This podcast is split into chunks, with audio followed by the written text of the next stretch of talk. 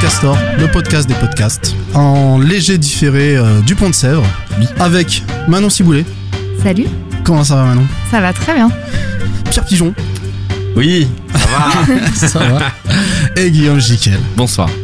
Salut, salut, bon, moi c'est Omar.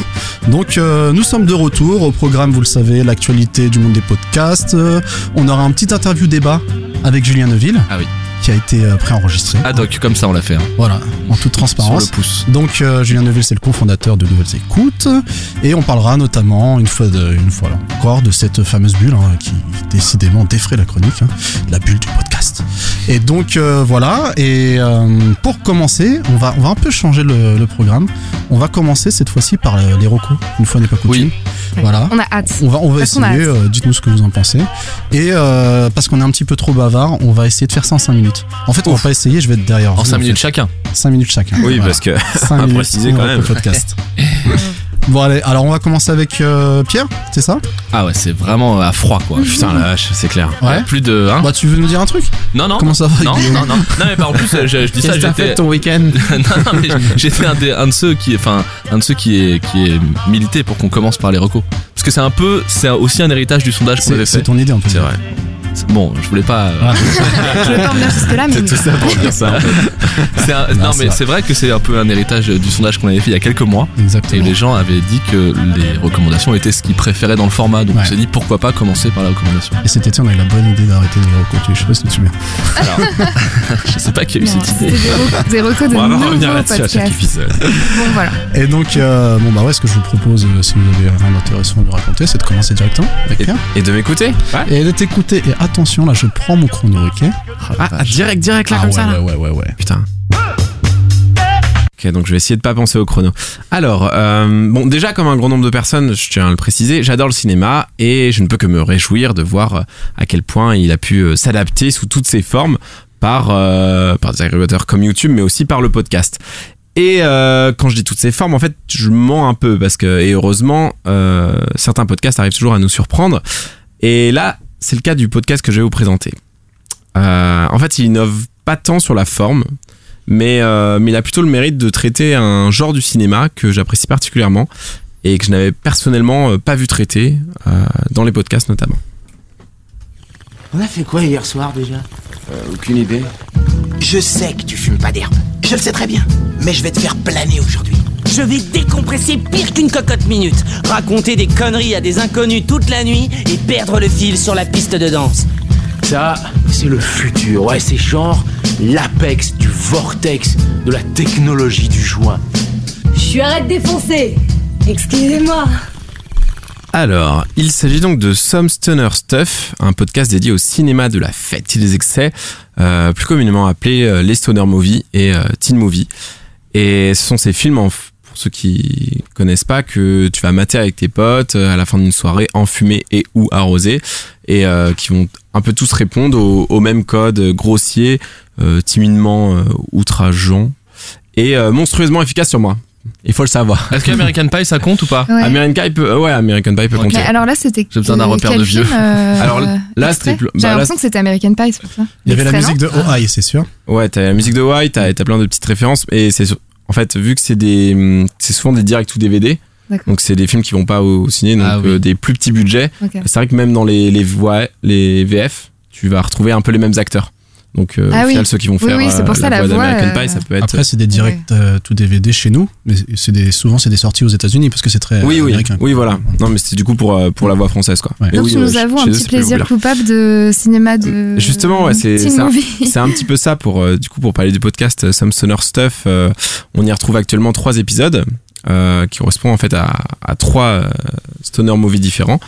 Ça commence par Harold et Kumar et euh, Chasse le Burger, je crois que c'est le, le premier. Euh, Emek et Léo Makes Ah oui. et 21 Oui. Jump Street.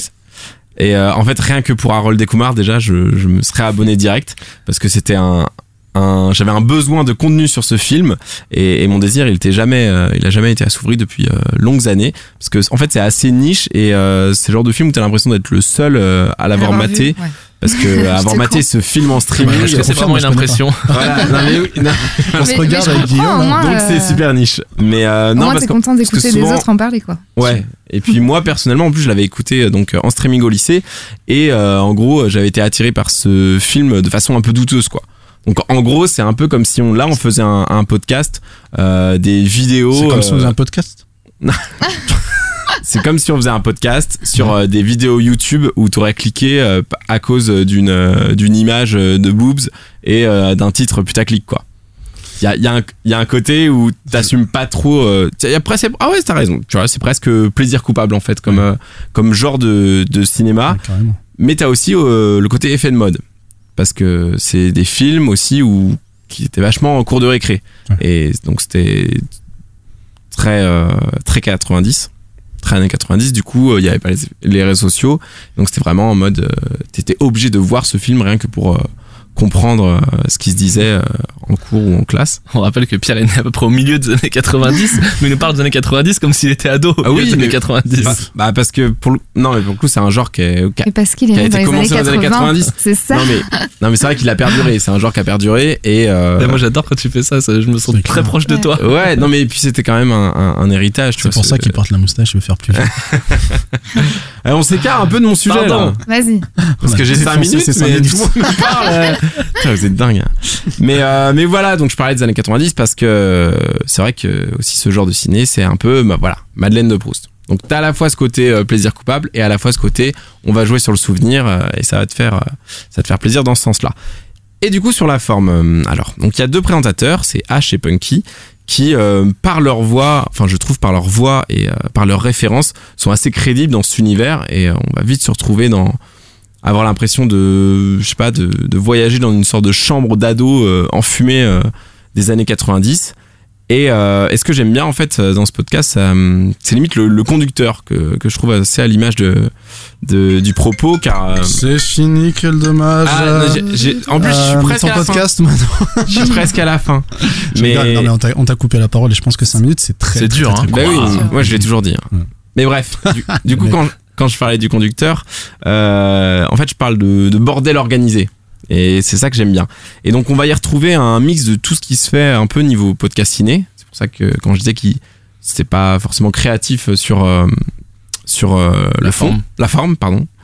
Euh, donc ça va commencer par un début euh, à la deux heures de perdu où ils vont raconter le film et c'est assez efficace en fait pour ce genre de film parce que souvent c'est plein de- d'enchaînements de gags et des petites scénettes et c'est pas vraiment euh, un twist final ou, euh, ou une, une grosse narration. Et euh, du coup ils vont te raconter le film là tu vas avoir les souvenirs qui remontent scène par scène. Et puis milieu trois quarts de ton épisode va y avoir un petit point bande originale qui va aussi exploiter ce comme je disais ce côté Madeleine de Proust et ce Mhm. côté nostalgie où on va avoir euh, donc un titre. On va parler de la BO en général et puis un titre de la BO qui va rester en entier euh, dans, dans l'épisode et qui euh, du coup est plutôt agréable je trouve. Et, et puis voilà il va y avoir une séquence sur les scènes préférées de chacun et puis tout du long des indices sur le, le film du prochain épisode. Donc un indice qui sera posé donc donc à- au deuxième présentateur qui va essayer de deviner et puis s'il si, devine pas c'est pas grave on continue nanana. et je sais pas je trouve qu'il y a une dynamique euh, je trouve que tout s'enchaîne bien alors qu'il y a quand même pas mal de, petites idées donc et comme je disais des idées voilà qui ont été aussi euh, inspirées de, ce qui de ce qui marche bien euh, dans le podcast cinéma parce que du coup pour finir pour parler de la, de la fin de, de l'épisode et de la fin de leur conducteur ça part sur un classement type Super Ciné Battle Ah oui. voilà où euh, on peut retrouver une liste qui crée sur Sens Critique après Ah, ça, euh, donc euh, qui référence en gros tous les tous les podcasts euh, tous les films qui vont traiter et ils vont essayer de le, le classer D'accord, Cool. top. Alors, combien 6 minutes 40. Franchement, c'est hyper C'est bien pas mal, pas. Ouais. Ouais, franchement, on lui a pris au moins une bonne minute, je dirais. Alors, euh, qu'est-ce que vous en pensez, vous euh, Ah oui, je, je l'ai pas dit, mais ce que, ce que je vais vous demander, et je vais vous demander de vous engager un petit peu, c'est qu'à chaque fois, à chaque podcast, vous allez dire si vous l'ajoutez à votre playlist ou pas. Tu vois, Hmm. qu'on sache un petit peu. euh, machin. Ouais. Mais vous, Alors, vous, vous faites pas les, tu vois, euh, oui à tout. Il faut, faut, Ouais. faut donner son avis. Alors moi, je vais dire non. Ah, voilà. tu commences direct. Je pensais que- Alors pourquoi? Euh, non, je vais dire non tout simplement parce que le, le genre cinéma- cinématographique ne me touche pas du tout, donc je pense que j'aurai aucune référence au film. Par contre, j'ai une question. C'est euh, est-ce que du coup les euh, ils ont déjà vu ces films et donc c'est un peu de la nostalgie pour eux ou ils s'imposent les films un peu comme à la deux heures de perdu. euh, voilà, on va on va regarder ce film et la semaine prochaine on en parle. Bah, en fait, ils se l'imposent, ils, ils le regardent avant rec, mais la plupart du temps, ils l'ont déjà vu. Ils l'ont déjà vu. Ils l'ont déjà vu. À chaque fois, c'est l'un qui choisit le, le film, le prochain film. Ah oui, et du coup, il fait deviner à l'autre. D'accord. Mais à chaque fois, c'est t'as au moins une personne qui est un peu expert de, de ce film et l'autre qui l'a au moins l'a regarde une fois avant l'épisode. Ok. Bah moi, euh, je trouve ça très cool. En tout cas, te- ta reco, ça a l'air, euh, ça a l'air sympa. Personnellement, moi personnellement, je l'ajouterai pas, mais en tout cas, je trouve ça intéressant d'avoir euh, un podcast sur ce genre euh, qui, je pense que, qui n'existe pas ailleurs. Qui est peu Ouais. exploité. Qu'est-ce que t'en penses, toi, Guillaume? T'as écouté? Alors, je veux, non, j'ai pas écouté, je suis désolé. J'ai pas fait mes devoirs Tu sors, complètement. Tu sors? Mais bah, je reviens. Et, euh, et euh, mais un peu pour les mêmes raisons que Manon, donc je vais pas en rajouter. Euh, moi aussi, ça me touche pas vraiment. Enfin, le genre me parle pas euh, comme spectateur, donc je suis pas hyper euh, enthousiaste comme ça. Euh, mais euh, mais bon, après, tu vois, c'est vrai que j'ai- je me suis parfois surpris à. Je suis pas un, un auditeur hyper assidu de deux heures de perdu, mais je me suis surpris à aimer euh, leur exercice, même sur des films que j'aimais pas. Donc euh, pourquoi pas écouter. Ok. Moi, j'ai écouté pour le coup. Mhm. Et euh, moi, j'ai trouvé. euh, enfin, à part au-delà du, du fait qu'il y ait un classement, ça, je trouve ça intéressant. J'adore les classements. Et, euh, et l'analyse, en fait, je trouve qu'elle arrive beaucoup trop tard dans le podcast. Mhm. En fait, une, bonne moitié du podcast, il, il retrace finalement euh, Ah, il faut le une scène film. par scène. ouais. Ça dure combien de temps? C'est une heure. une heure. Et du coup, Ouais, et puis euh, voilà, j'ai pas trouvé euh, ça euh, transcendant euh, d'avoir juste quelqu'un qui te raconte un film finalement. Et, fin- et j'ai attendu, j'ai attendu, j'ai attendu l'analyse qui est arrivée un petit peu tard. Et tu l'avais vu le film que t'as. Je l'avais vu il y a tellement longtemps. C'était sur. euh, Et ça t'a pas fait un mec. petit côté, vas-y, je me remémore ce film en. Non, j'avais pas ça parce que je, pense que je l'ai vu il y a trop longtemps. Je suis même pas sûr de l'avoir vu en entier. Donc euh, après, je peux comprendre le côté nostalgique et je pense qu'il faut avoir vu les films. Et là, je comprends effectivement si, si t'aimes le, le sujet et si t'as envie de revivre un petit peu différemment euh, l'univers du, du film, je trouve ça, je trouve ça cool.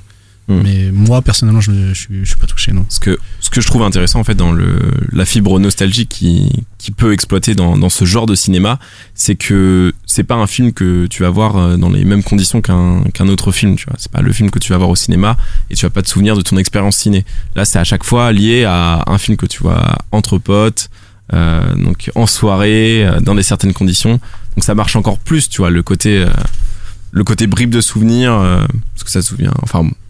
Mais euh, cool. mais voilà. Bon, en Mais- tout cas, nous, on n'ajoute pas ça à notre playlist. Moi, personnellement, non. Enfin, personne- fait non trois, plus, mais il a pas écouté, Non. donc il compte Ouais. pas. Oui, ouais, je compte pas. Euh, Manon non plus pour le sujet. On a chacun nos raisons. Bah, dites-nous hein, sur, euh, sur Twitter si vous, vous l'avez ajouté et si vous trouvez ça cool. Mais c'était la recommandation En tout cas, moi je kiffe. Hein. de Mr. Pigeon, son coup de Harold cœur. Kumar, super. Cool. Autour de Manon. Ok. Eh, dépêche-toi mère, c'est déjà la bourre, C'est là. un petit peu sous pression. Les auditeurs, ils vont être stressés, tu sais. C'est clair. Alors nous, moi, j'ai l'impression qu'on n'ose plus rien dire. On a des- Ils vont regarder leur On se montre fait en mode, Oh engueuler, putain, quoi. Manon, elle a plus qu'une minute. Ouais, c'est clair, merde, merde, merde. Euh, alors, je commence là Ou j'attends la petite. euh, Si- bah, non, mais là, t'as- t'as- il te reste plus qu'une minute en fait. C'est fini. Mince Quand tu veux. Allez, c'est parti. Alors moi, je vais vous parler d'un podcast de Numérama, donc euh, Club Internet. Donc Numérama, pour ceux qui connaissent pas, c'est un site euh, web d'actuali- d'actualité sur euh, l'informatique et le numérique. Euh, je ne connaissais pas ce podcast, je l'ai connu par la saison 2 et c'est cette saison, enfin le volume 2 et c'est cette deuxième partie du, podcast dont j'ai envie de parler aujourd'hui, puisque l'angle est différent de la première saison.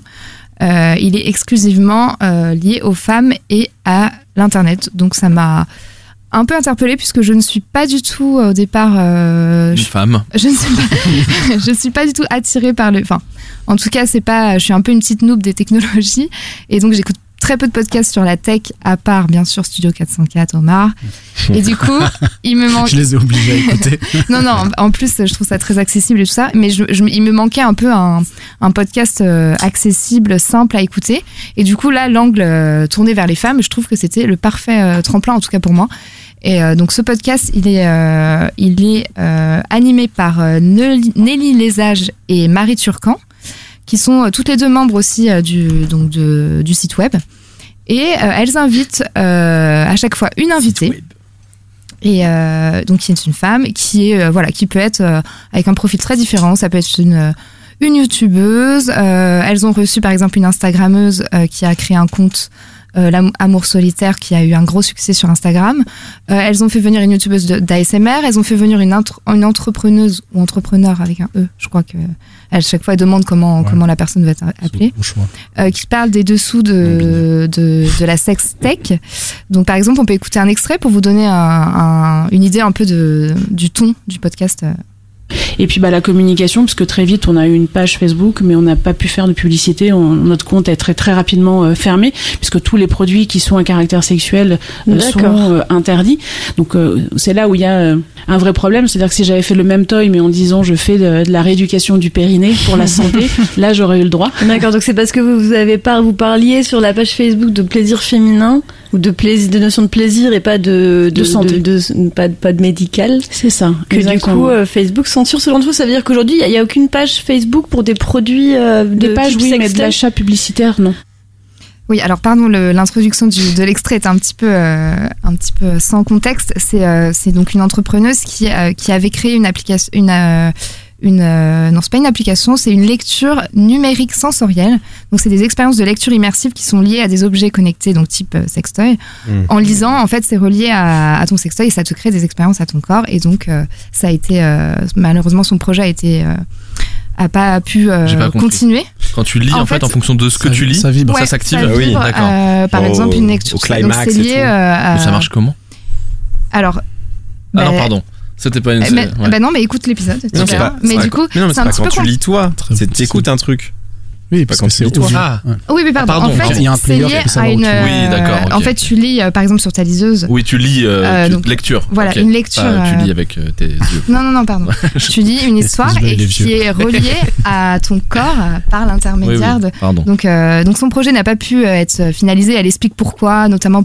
Et donc là, le- l'extrait montre que c'est parce que du coup en France c'est un petit peu compliqué pour le plaisir féminin de, de s'intégrer, alors qu'aux États-Unis c'est un sujet qui émerge euh, presque facilement parce que tout simplement c'est un business euh, Donc voilà, ça c'est un, sujet qui, euh, qui peut être abordé. Donc ça dure 45 minutes. Elle lui pose des questions. Euh, je trouve que les interviews sont très bien menées. À chaque fois, elle, euh, elle pose les bonnes, les bonnes questions. Elles sont très présentes, mais c'est pas du tout à la desserte de, de l'in- de l'invité. Au contraire, elles sont toujours dans la euh, dans la redondance mais pas la redondance négative enfin, c'est-à-dire elle, la bonne répartie. Et donc les sujets euh, aussi bien euh, divers euh, à chaque fois c'est intéressant de revenir sur une, thématique. Par exemple il y a eu une membre euh, membre de la CNIL donc protection euh, des données et elle explique euh, les objectifs. Par exemple ça c'est un podcast un peu plus sérieux mais qui était aussi très intéressant. J'ai un extrait aussi si vous voulez écouter. Ah non, trop envie. Il y avait des mesures que vous vous appliquez qui sont, vous direz, qui sont plus drastiques parce que vous êtes au contact euh, de ces enjeux-là et que vous avez conscience vraiment de votre empreinte numérique, plus poussée que les autres, vous pensez? Je pense que euh, il est évident que par mon travail, euh, je dirais, je suis plus consciente de, de, de ces questions-là, et, et c'est une des difficultés d'ailleurs que nous avons. Si vous voulez, ces questions, c'est la protection des données personnelles. Pendant longtemps, c'est apparu aux uns et aux autres comme un peu théorique, un peu conceptuel. Vous voyez, la plupart des gens vous disent, ah ben finalement, si on n'a rien à cacher, quel est le problème? En Bien fait, c'est évidemment pas ça. Mm. En réalité, ce qu'on protège avec les données personnelles, c'est la capacité d'autonomie, la capacité de penser, l'autonomie de décision d'un individu. Et donc, cet individu, ce qu'il veut, c'est pas supprimer ses données personnelles dans le nuage numérique, c'est en avoir la clé. Voilà. Oui, bah oui. ouais non mais il est très intéressant cet épisode Mmh. et, euh, elle apporte beaucoup de clés bon après voilà Et dans ça, l'épisode ça, ça a sonné pendant le, Ah, le mince. truc. Voilà. Bon, alors je, je termine Non, euh, rapidement. Je pense que 5 minutes c'est un peu short maintenant. Voilà. Va- Non, non, mais je termine rapidement. Je, Vas-y, vas-y. Prends ton temps. Donc, euh, le, donc cette édition qui s'appelle, pardon, j'ai oublié de préciser, euh, édition Wonder Woman. Donc ça sera une, euh, une, euh, une édition de 10 podcasts qui seront donc dédiés à des femmes euh, très euh, audacieuses, inventives. Ça fait du bien de, de les mettre en avant euh, sur, des, sur des sujets euh, numériques et avec euh, une... euh, une parole très euh, accessible, en tout cas pour moi qui connais pas du tout la technologie, et intéressante. Voilà, je recommande fortement.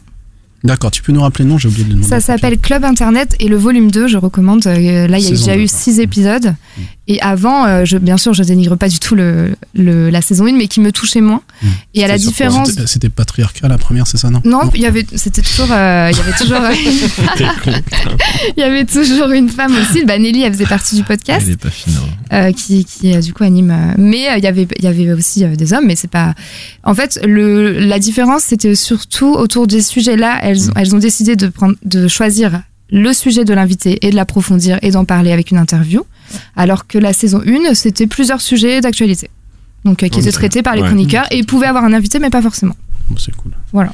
Donc, euh, Club Internet de Numérama, saison 2. De, ouais. Euh, on va en profiter pour rappeler le nom du tien, j'ai complètement oublié, je suis désolé. C'était Stoner, euh, Hein c'était Stoner, Some Stoner Stuff. Some Stoner Stuff. Voilà. Comme ça. Et c'est un podcast mensuel. Pardon. Et c'est un, podcast mensuel. Est-ce que vous l'avez écouté, Guillaume euh, Oui. ouais Alors, Ah. euh, oui, absolument. À la bonne heure. Oui. Absolument. Alors, est-ce que tu l'ajoutes à ta liste? Alors, On peut Je- le dire à la fin. oui. tu vois. Ah oui, Euh, pardon. ah, pardon. J'ai écouté, j'ai écouté un, un épisode sur la SMR. Euh, alors, Sur l'ASMR. oui, exactement. C'est horrible. Le pire ASMR du monde. Allez hop 30 secondes pour moi. Non, mais cela étant, ça m'a un tout. Tu sais que ça a commencé à me réconcilier un petit peu. Je crois que ça, ça Ouais, m'a- ça m'a Ça m'a- procuré ça de m'a fait quelque chose. bah, ça, je, je, parce que j'ai, ad- je crois que j'ai admis en l'écoutant, bon, je vais pas rester une heure sur cet épisode, mais j'ai admis en l'écoutant que c'est pas que j'étais complètement hermétique, c'est peut-être que je n'ai pas encore trouvé mon déclencheur. C'est ça, et c'est ce qu'elle ça, dit. voilà. Donc, euh, Exactement. je Ton revois un petit peu mon, euh, parce que visiblement, il y a des gens qui peuvent être sensibles à une forme d'ASMR et complètement hermétiques, voire repoussés par, Par une autre. Ah Voilà. oui, oui. Notamment les bruits de bouche qui sont toujours Ouais. mis en avant. Mm. Et en fait, moi, dans la vie, euh, dans ma vie quotidienne, sont un drame. Voilà, pareil. Euh, je- Moi, c'est les Mikado. Ouais. Les chocolats au lait. hein. Ouais. C'est- c'est- J'adore le bruit des Mikado chocolat au lait. Bah, du coup, Ça si on mange un Mikado près du micro, peut-être que ça te procurera des sensations. Alors euh, moi c'est vrai que je suis pas su- je pense pas l'ajouter à ma liste euh, de lecture parce que bon c'est vrai que la technologie et moi ça fait longtemps qu'on est euh, des compagnons et que je crois pas avoir grand chose à apprendre sur un tu trompes personne. ah bon? Merde Attends, avec des C'est le plus gros comme ça, que j'ai jamais vu de ma vie. oui c'est vrai Il s'en sort jamais. Euh, mais euh, non en fait euh, sujets un peu. euh, par contre je crois que ça je- oui par contre je crois que ce euh, je sais pas. En fait, euh, je pense que je suis pas, j'ai peut-être pas assez de place dans mon cœur pour plusieurs podcasts sur la sur la culture numérique. Et comme j'ai déjà Ah. Studio 404, je suis pas sûr de pouvoir euh, en Mais écouter l'angle un est autre. différent. Ouais, ouais. alors peut-être que si, alors je, vais, je vais y retourner. Je vais en écouter un. Et si l'angle, je trouve que l'angle est vraiment différent. Parce que c'est un Mais en fait, projet je- d'une femme, quoi. Donc, du coup, c'est pas la même. Il faut se prononcer. Euh, Attention, là, je te sens. Ouais.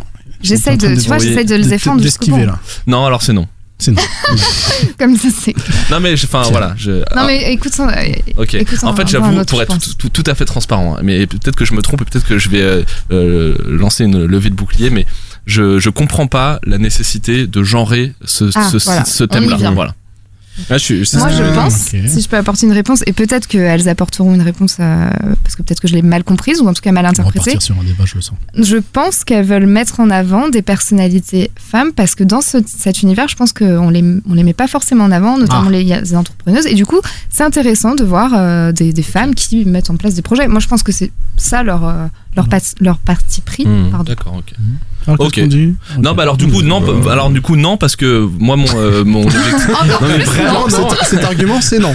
Non, parce que pour le coup, c'est- quand je disais tout à l'heure culture numérique, moi, c'est ce que j'aime dans Studio 404, c'est le fait de, pas de découvrir parler. des projets ou des entrepreneurs, c'est le fait de, de me faire tout ok. doucement une culture euh, au rythme des sujets. Oui, Tu vois, en- en Studio effet, c'est 404 différent. par exemple, c'est un podcast de bibliothèque pour moi. C'est-à-dire, c'est un truc que je vais l'écouter, euh, peut-être pas euh, euh, d'un coup, mais au fur et à mesure qu'un sujet va m'interpeller, je vais aller voir s'il existe chez eux et je vais l'écouter.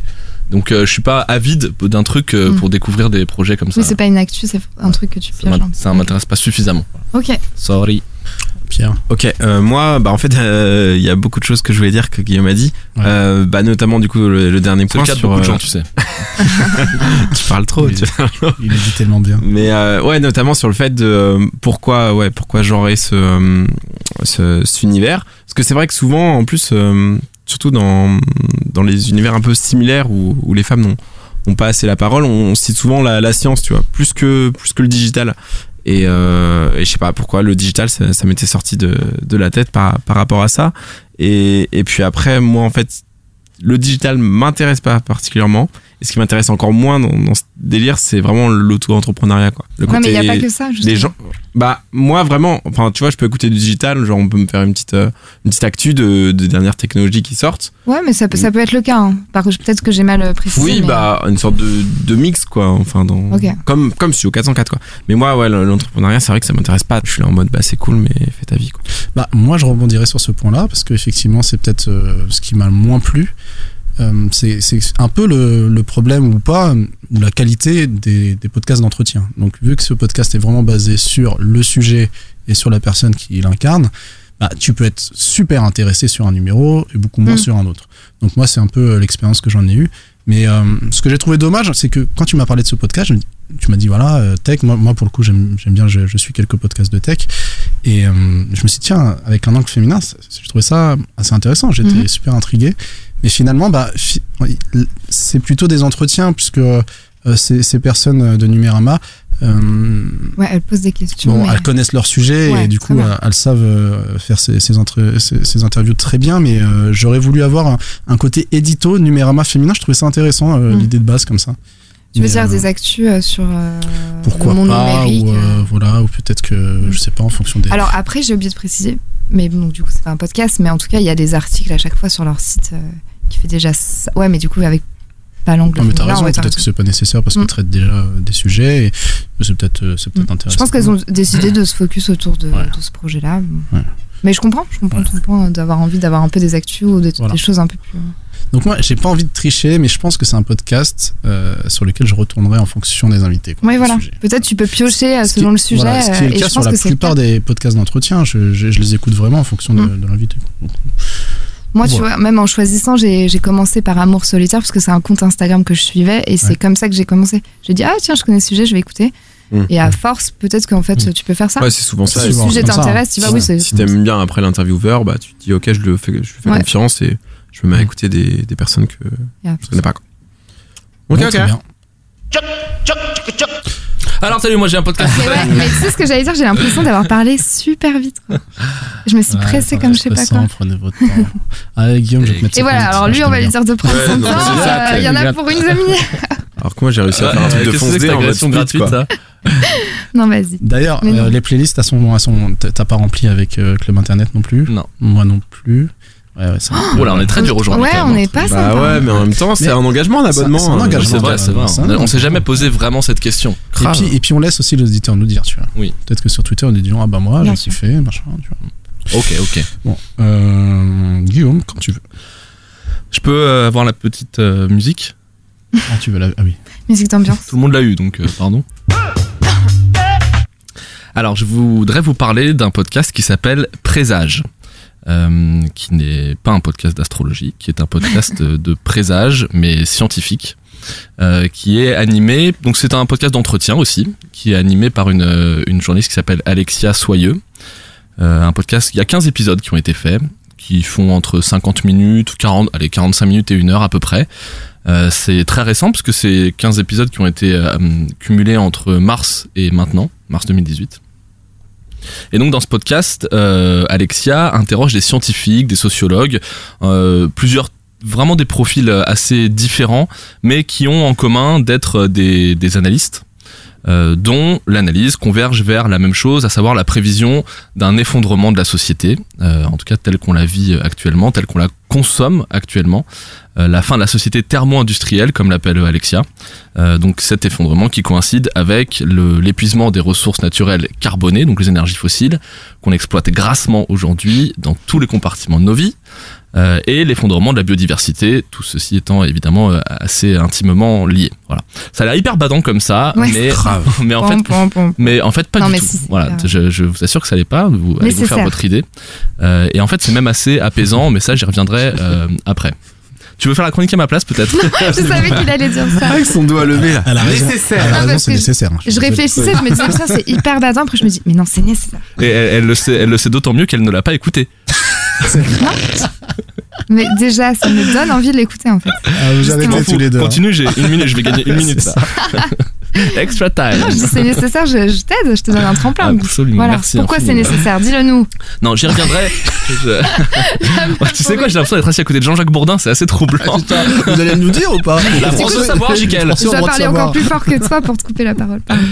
Euh, donc voilà, je- ce que je veux dire, c'est que ça, ça avait, avant d'être sauvagement coupé, euh, c'est que c'est pas badant, c'est même le contraire. En tout cas, c'est comme ça que moi je l'ai ressenti, c'est assez apaisant. Euh, alors. Ça, j'y reviendrai après, mais d'abord, ce qui m'a plu vraiment dans le dans la manière dont c'est proposé, la manière dont c'est construit, euh, c'est que c'est, je, je sais pas, peut-être que moi qui avais cette, cet a priori, mais tu sais, quand on parle de collapsologie ou de ou d'effondrement, t'as l'impression que tu vas voir surgir un, un- une espèce de prophète de l'apocalypse, un peu un peu hirsute, un peu euh, énervé ou en tout cas très angoissé. Là, c'est vraiment que Le des mec gens. avec sa pancarte. Ouais, un petit peu. Mais bon, ça c'est peut-être que moi qui cette idée-là. En tout cas, là, c'est pas du tout euh, le cas. C'est que des gens qui sont très apaisés parce qu'ils sont très conscients et, et justement, en étant conscients, ils sont apaisés euh, par euh, par leur leur connaissance et leur leur analyse de la situation. Et, euh, et ce qui- non mais ce qui est oui parce que ce qui est en fait euh, je sais pas comment le décrire mais en écoutant ce podcast moi j'ai eu l'impression de mettre le pied mais peut-être je suis un vrai noob de tout de tout ça hein, de, de de la climatologie euh, des de de, de l'avenir Ça commence à faire pas mal de trucs. Ouais, ouais. et euh, mais j'ai eu l'impression en commençant à écouter ce podcast de vraiment être le pied dans un monde totalement nouveau.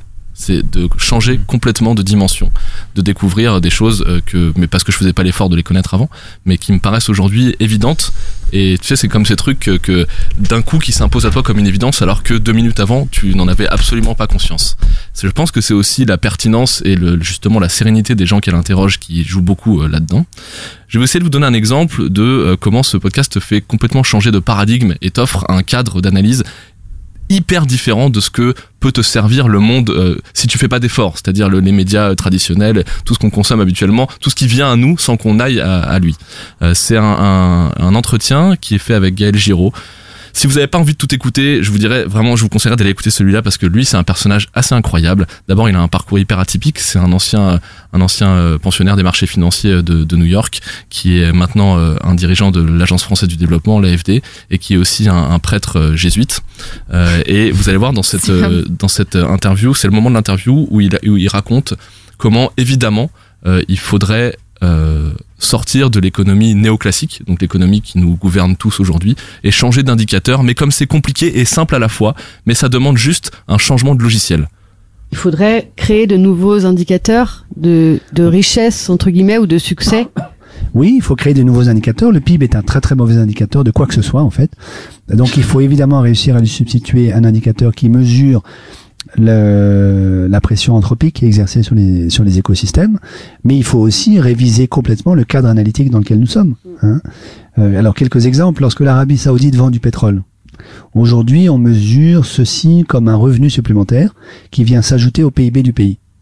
Mais une fois que vous avez compris que le pétrole est non renouvelable, en fait c'est du capital naturel. Et donc lorsque l'Arabie saoudite vend du pétrole, elle perd du capital naturel. Donc le seul moyen pour elle de ne pas enregistrer ceci comme une perte en capital, ce serait qu'elle investisse l'argent qu'elle reçoit en échange du pétrole qu'elle a vendu dans la production d'une énergie renouvelable de substitution au pétrole qui, à maturité, permettrait de rendre exactement les mêmes services que le pétrole qu'elle a perdu. Dans ce cas-là, l'opération serait neutre comptablement. Aujourd'hui, on compte cette opération comme un gain alors que c'est une perte. Donc vous voyez qu'il y a une révision drastique en fait de la comptabilité nationale qu'il faut mettre en œuvre. J'ai voilà, choisi cet extrait parce que c'est, euh, il, parle très bien, donc c'est hyper accessible. Excuse-moi, ta chronique est terminée. Oui, bah, j'ai encore un autre extrait. Euh, j'ai été coupé vraiment sauvagement, hein, je, je tiens à le redire. Et en fait, il, je le trouve assez symbolique parce qu'il dit avec beaucoup de d'exactitude et de, de pertinence comme ce qui est considéré comme bien aujourd'hui devrait être considéré comme mal. Donc ça, ça illustre assez bien le fait qu'il faut vraiment se retourner le cerveau, mais que c'est complètement possible parce que c'est hyper accessible. C'est Ça fois, paraît c'est très super basique et c'est comme Voilà. tu disais, personne n'y pense pourtant. Voilà, et puis euh, toujours ce, j'ai un, un second extrait, je vais essayer d'aller vite, euh, toujours de cette, euh, ce même, ce même Alors numéro. Guillaume Jiquel, tu lui dis 5 minutes, il a 2 minutes 40 d'extrait. oui, pardon.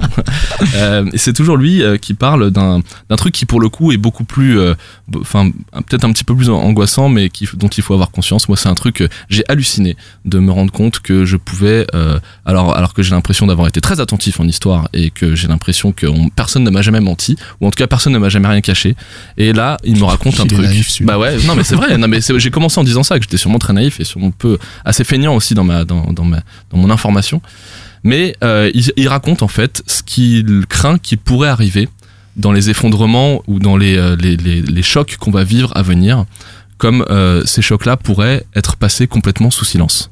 Euh, ce que ces travaux montrent, suggèrent en tout cas, c'est que le scénario du ce qu'on appelle le business as usual, c'est-à-dire le scénario où nous ne mettrions pas en place euh, une taxe carbone, où nous ne ferions aucun effort supplémentaire à ceux que nous avons déjà fournis, qui sont bien maigres euh, du côté de la transition vers les énergies renouvelables, etc. Ce scénario-là, où nous conduit-il?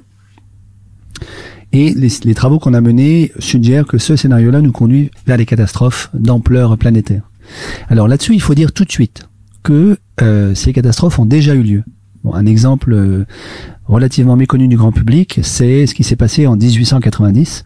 Euh, on, on sait ça aujourd'hui grâce au travail d'un historien, un américain, Mike Davis, dont le bouquin a été traduit en français, qui s'appelle Le génocide tropicaux. Et ce que montre Mike Davis, c'est que euh, en 1890, il y a eu un effet El Niño massif qui a affecté à la fois le Brésil, l'Afrique, l'Inde et, la Chine, et dont les conséquences, donc euh, des, des inondations, des sécheresses, etc., ont été euh, complètement négligées par les administrations coloniales de l'époque, qui ont traité ça par-dessus la jambe. Le résultat, ça a été 50 millions de morts en, en moins de deux ans. Donc c'est phénoménal. Euh, on devrait enseigner ça dans tous les livres d'histoire des collèges parce que c'est au moins aussi important que la Première Guerre mondiale en vérité. Ça explique très très largement la raison du retard avec trois guillemets euh, des pays du Sud par rapport euh, aux pays européens, aux pays du Nord. Et ce qui est, ce qui est phénoménal, c'est que à la fois les administrations occidentales ont été capables de laisser faire ça, et dans le même temps de l'effacer de notre mémoire, puisque personne n'en a jamais entendu parler. Voilà, bon, c'est euh, raconté comme ça, bon, c'est assez euh, choquant et puis c'est puis c'est un peu euh, flippant. Mais en fait, c'est là où je veux en venir. C'est pour ça que j'ai beaucoup aimé ce podcast. Et d'ailleurs, Alexia, si, Soyeux, si vous voulez la lire, le- l'explique assez bien. C'est qu'en fait, bah, c'est basique, mais connaître la vérité, même si elle est dure, ça apaise en fait. C'est t'as l'impression euh, au moins de savoir un petit peu euh, pas ce qui va t'arriver forcément, mais t'as l'impression d'avoir conscience des choses. Et surtout, euh, je trouve, et c'est ce qu'elle explique assez bien, ça, a la vertu de mettre des faits et des mots et une perspective sur un sentiment finalement qu'on partage tous. Il y a chez tout le monde le sentiment qu'il y a un truc qui va mal et qu'il y a un truc qui va euh, qui va dégénérer assez vite, mais euh, personne ne sait trop euh, comment le comment le le- l'exprimer et personne ne sait trop pourquoi parce que c'est hyper difficile de regarder ça en face. Euh, on a toujours euh, dit, enfin, on a toujours euh, pensé que les utopistes c'était les gens qui voulaient changer les choses. En fait, les utopistes aujourd'hui c'est les gens qui pensent que ça va continuer comme ça parce que c'est évident que ça ne va pas continuer comme ça. Et c'est un, un vraiment, que je disais tout à l'heure, un changement de logiciel total, mais c'est un truc qui fait du bien. Moi, j'ai pas fini de tout écouter encore, mais je vais vraiment y aller euh, hyper sereinement parce qu'à chaque fois que j'entends un truc, ce qui, ce, ce- dont on pourrait penser qui est angoissant, est en fait assez rassérénant. Voilà, ça, me- ça fait, ça fait du bien de se dire qu'on a conscience de ce qui va nous arriver, même si c'est compliqué, même si c'est dur. Tu peux toujours commencer à chercher une solution quand tu sais ce qui va se passer. Quand tu le sais pas, t'as plus qu'à euh, bah, fermer les yeux. Voilà. 9,43. Top. Oui, mais bon. Euh, bah quoi? Il y a eu des perturbations. J'en ai eu L'autre, plus. hein. 20 secondes de perturbation.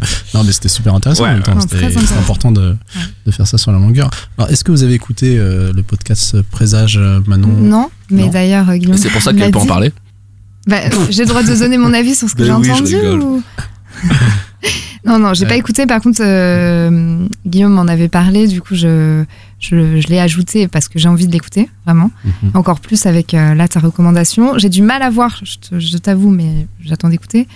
euh, ce côté apaisant parce que j'ai l'impression que moi, ce- cet apaisement, euh, je le ressentirais que si j'ai les clés, en tout cas les perspectives de, de solution. Et là, j'ai l'impression qu'ils, qu'ils- enfin, de ce que je comprends, ils, ils disent. Ils expliquent la vérité, mais ils apportent pas forcément une solution, ou ils apportent pas forcément Non, des non. recommandations. Je sais pas si c'est le but. Non, non, ils apportent la Ouais, solution. ah, il y ils a beaucoup- apportent. il y a ok. beaucoup, beaucoup de- ils apportent des de- pistes en tout cas oui. de, de réflexion. C'est même pour ça qu'ils sont sûrement invités. Mais je suis pas sûre d'être apaisée après ça. c'est un truc personnel. Je suis pas sûre. Ouais. j'ai limite peur, limite de me dire, là là, c'est encore pire que ce que je pensais. C'est horrible, parce que peut-être que je vis un peu dans le déni. Mais en tout cas, c'est, je trouve ça, comme je disais tout à l'heure, un peu en rigolant, mais je crois que c'est vrai. Je pense que c'est assez nécessaire et qu'il y a très peu de podcasts qui parlent de, de, de ça. Donc euh, moi, j'y vais euh, avec plaisir. Par contre, j'ai peur que ça dure très longtemps. Non C'est un, c'est un... Le monde, non, ça, c'est plus, il n'y en a plus pour très longtemps. je sais bien. Non, mais combien ça dure le, un épisode? C'est entre euh, 50 et une, une heure. Ah, ok. 50 minutes et une heure. Parce que souvent, c'est des discussions un peu poussées. Je me disais que ça pouvait C'est peut-être la durer. nouvelle blague de, Guillaume, de, de Guillaume dans le Du coup, il va nous, fait, il va nous faire perdre tout De toute temps. façon, le collapse arrive, on s'en fout. hein. C'est clair. Bah, au moins, vivre comme ça. euh, D'accord, donc, donc, donc, donc t'ajoutes quoi. Ouais, ouais, ouais. Super. Ok, alors moi, euh, bah, pour le coup, je pense que je vais l'écouter. Parce que je l'ai pas écouté. oui, bah ouais. ouais. On est, on est sur une semaine chargée. euh, Voici, mes arguments. Oui, bah ouais. c'est ça. Euh, non, non, mais je, bon, ben, je pense que c'est un peu inévitable d'a- d'aller l'écouter. euh, Enfin, quand, quand on te tisse de la sorte, enfin, savoir la vérité avec un grand V, euh, qui serait assez euh, bête pour euh, ne pas le vouloir, tu vois. Mais euh, après, euh, donc euh, un deuxième extrait qui du coup est très convaincant, je trouve, par rapport au premier, qui m'a fait un peu flipper dans le sens où je me suis dit, waouh, va falloir quand même euh, être dans des bonnes conditions pour euh, Mhm. écouter ce podcast, quoi. Enfin. Peut-être que je suis le seul à avoir Non, non, moi besoin d'un peu de euh, concentration euh, au niveau, bah c'est con, mais du, du lexique et tout, et du ton. Enfin, moi, son ton, je l'ai pas trouvé ultra, Rassurant. ultra, ouais, en mode dynamique, en mode. euh, franchement, moi, il m'a un peu endormi, hein, Pépère. hein. Mais après, non, mais par rapport à, ce Dans qui- tes par rapport à son Movie, ton, les tu mecs vois. qui parlent pas à deux à l'heure, tu vas me dire, mais. Hein Tes Stone Movie, là. Oh, ça. Non, non, c'est Ça plus dans clash. l'euphorie. Non, mais vraiment dans son ton. Après, ce qu'il te dit, tu vois, c'est ce qui, c'est ce qui te raccroche, euh, c'est ses révélations, tout ça. Mais euh, donc, je vais l'écouter parce que euh, franchement, le, le, C'est pro- le nécessaire. propos, est, oui, est nécessaire et important et est surtout ultra attirant. Mais euh, après, euh, vu les, voilà, j'ai un peu, je, un peu peur des conditions d'écoute, mais ça se trouve, ça va se passer. Voilà. Ah, Ils se rendent pas compte, hein. ils se rendent pas compte Ah. du danger, les jeunes. hein. Ah, c'est ce pépère qui dit de Gaël Duron. Mm. Non, mais en plus, la, le- la nouvelle qu'il apprend, ce qui nous révèle, la révélation, c'est quand même assez dingue. Enfin, ce qu'il nous dit dans l'extrême, moi, ça me. Même s'il le dit sur un ton, c'est vrai, assez neutre. Alors moi j'ai fait mes devoirs.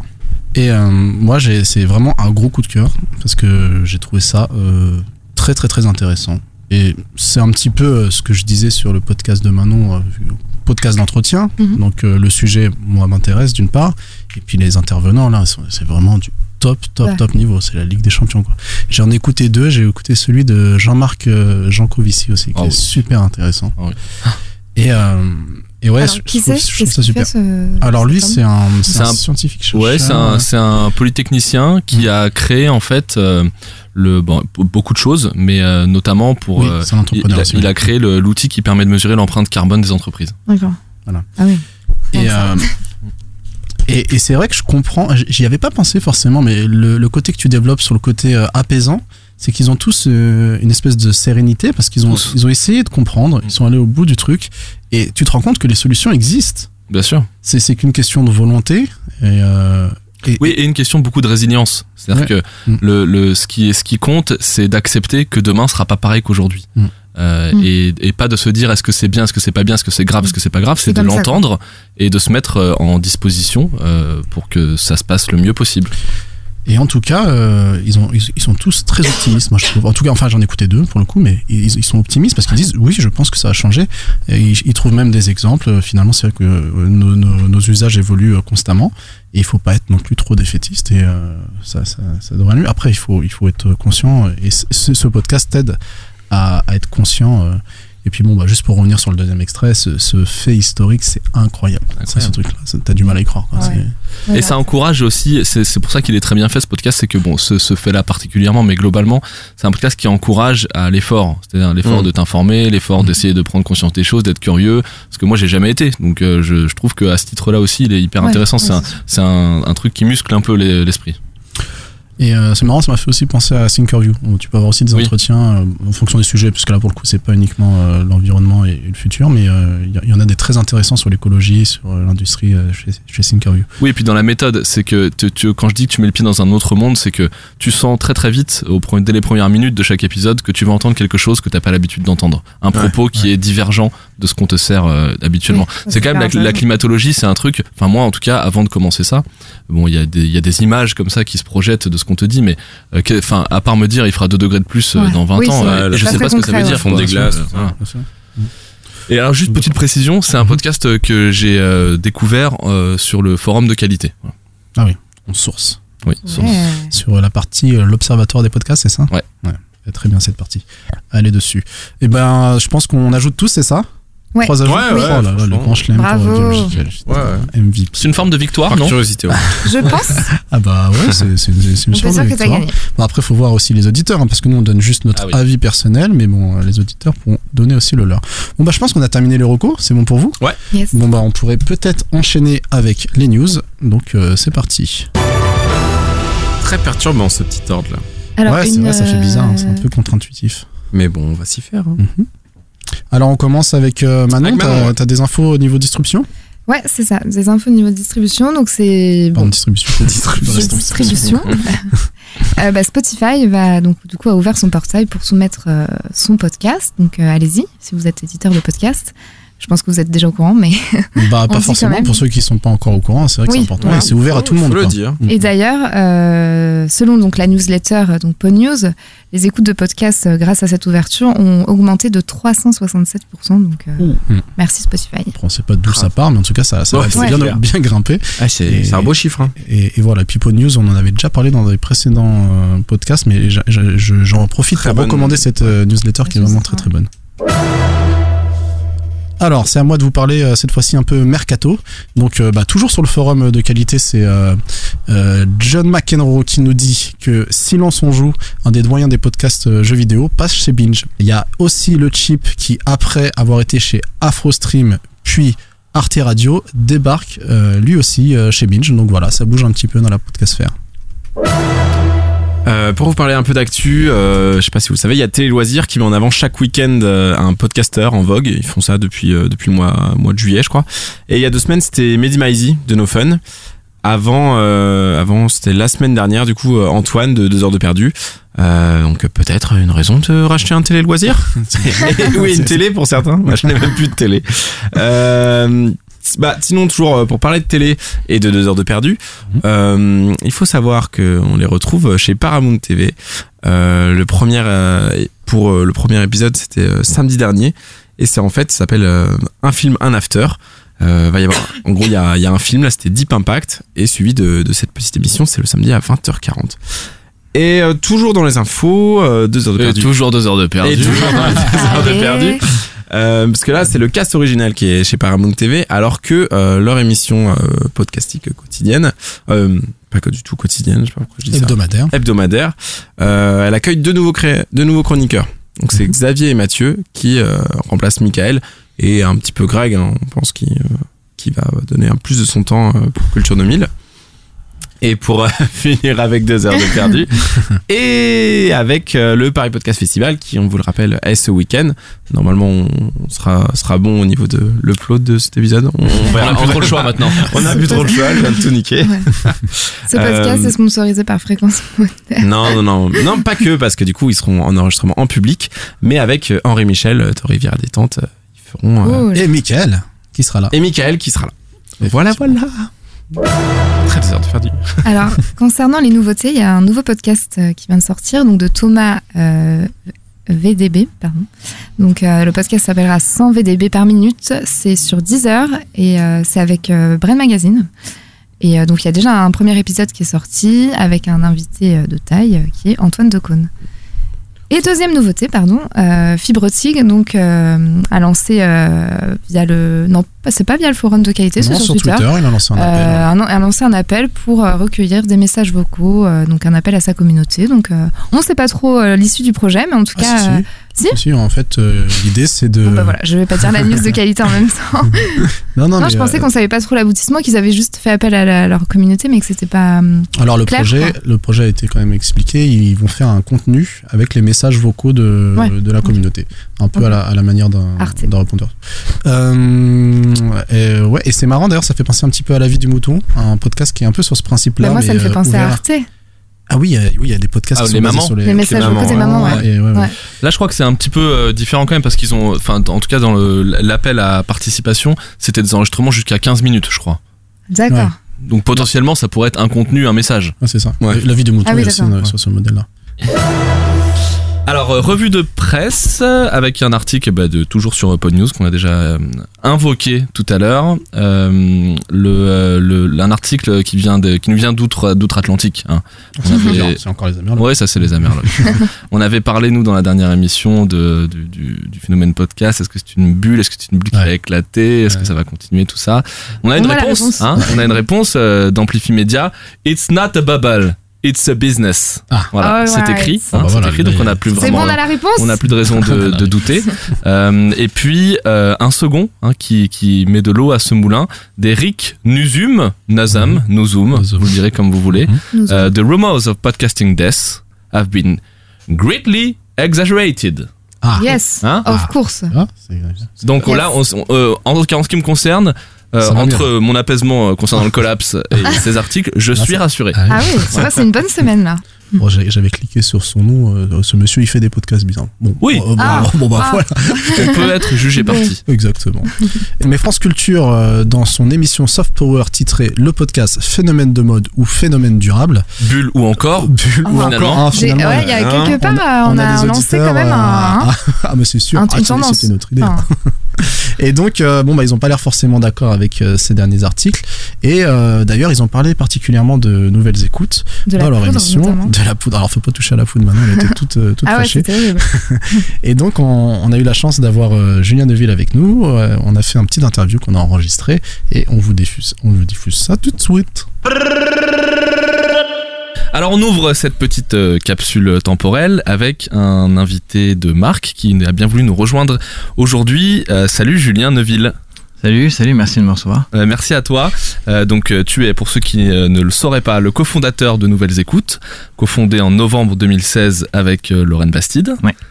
Et tu nous fais l'amitié, la gentillesse de venir. En fait, t'es es venu hyper rapidement, faut que les gens le sachent. on t'a proposé, on t'a demandé hier de, de, de venir parce que il y a un petit hasard de, de calendrier. La semaine, enfin nous, il y a dans la dernière émission du, du Podcastor, on s'était posé en toute innocence et la question de savoir comment allait le podcast euh, parce qu'il y avait eu quelques conférences, articles qui étaient sortis aux États-Unis et qui s'étaient posé la question de savoir si c'était une bulle, si c'était pas une bulle, l'avenir que ça avait. Tu veux Et- refaire ta question, vas-y. non, non, non, non. oui, le podcast Bulle ou encore, voilà, c'était un peu ce qu'on s'était dit. Ça fait beaucoup moins bien qu'il y, y a deux semaines ou trois semaines, je sais plus. Et euh, ce, ce- le week-end dernier, donc dimanche, euh, France Culture s'est posé plus ou moins la même question, mais un peu à l'échelle du, un peu plus précisément à l'échelle du marché français, dans une émission qui s'appelle Soft Power. Et euh, on a entendu, comme toi, Julien, des choses qui nous ont un peu euh, surprises, voire parfois déçus, voire peut-être choqués. Euh, et oui, C'est dans le sens c'est inverse. dans le sens d'habitude. inverse, c'est choqué déçu.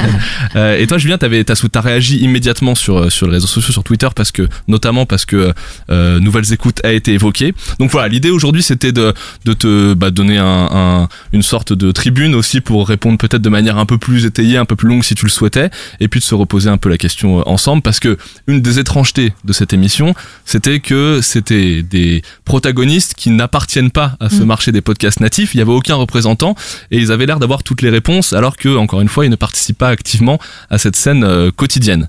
Voilà, j'ai pas dit de bêtises jusque là. On Non. est dans bon contexte. Ok, alors si tu veux bien, peut-être, bon, j'imagine qu'il y a beaucoup de gens qui nous écoutent, qui, qui connaissent déjà très bien Nouvelles Écoutes, mais c'était aussi l'occasion de se, de faire un petit point. Euh, Arrête-moi là aussi si je dis euh, des, des bêtises, mais aujourd'hui, Nouvelles Écoutes, c'est 11 productions propres, donc 11 podcasts en production propre, Ouais. euh, deux en coproduction dont euh, le nouvel esprit public dont on reparlera peut-être un petit peu tout à l'heure parce qu'il a été sur France Culture ouais. euh, à une époque Euh, et six podcasts qui sont hébergés par Wing votre accélérateur de podcasts c'est ça? Ouais. Alors, pour les coproductions, juste pour préciser, donc on a deux coprods qui sont Philippe Meyer, Le Nouvelle République, et le meilleur podcast qui est co-hosté par Cyrus North et Thomas Guillard. Et ensuite, on a une autre troisième coproduction qui est un peu différente qu'on fait avec Robert Laffont, qui s'appelle Primo et qui est un radio crochet littéraire. Ok. Super, merci pour la précision. Euh, donc ça fait en, en- en tout, avec, avec Primo, ça fait 20 podcasts dont vous prenez soin euh, globalement. Si j'agrège un petit peu euh, grossièrement, c'est euh, c'est beaucoup. Mm. Euh, je crois qu'avec peut-être qu'en France, avec Binge, vous êtes les deux plus gros euh, studios de podcast en termes au moins de- en tout cas de volumétrie de, de production. C'est combien de personnes aujourd'hui du coup qui gravitent autour de nouvelles écoutes, que ce soit en permanence ou ponctuellement? Euh, en permanence, on, on est à euh, 13, 13 personnes à plein temps qui sont constamment chez nous. C'est principalement des postes de production euh, et des postes de marketing et de commercialisation. On a deux, on a aussi deux réalisateurs en, interne, une directrice sonore, euh, Aurore Meyer-Mailleux, qui est là depuis le début et qui est aussi notre directrice artistique, et Alexandre Moniol qui nous a rejoint en, en avril dernier.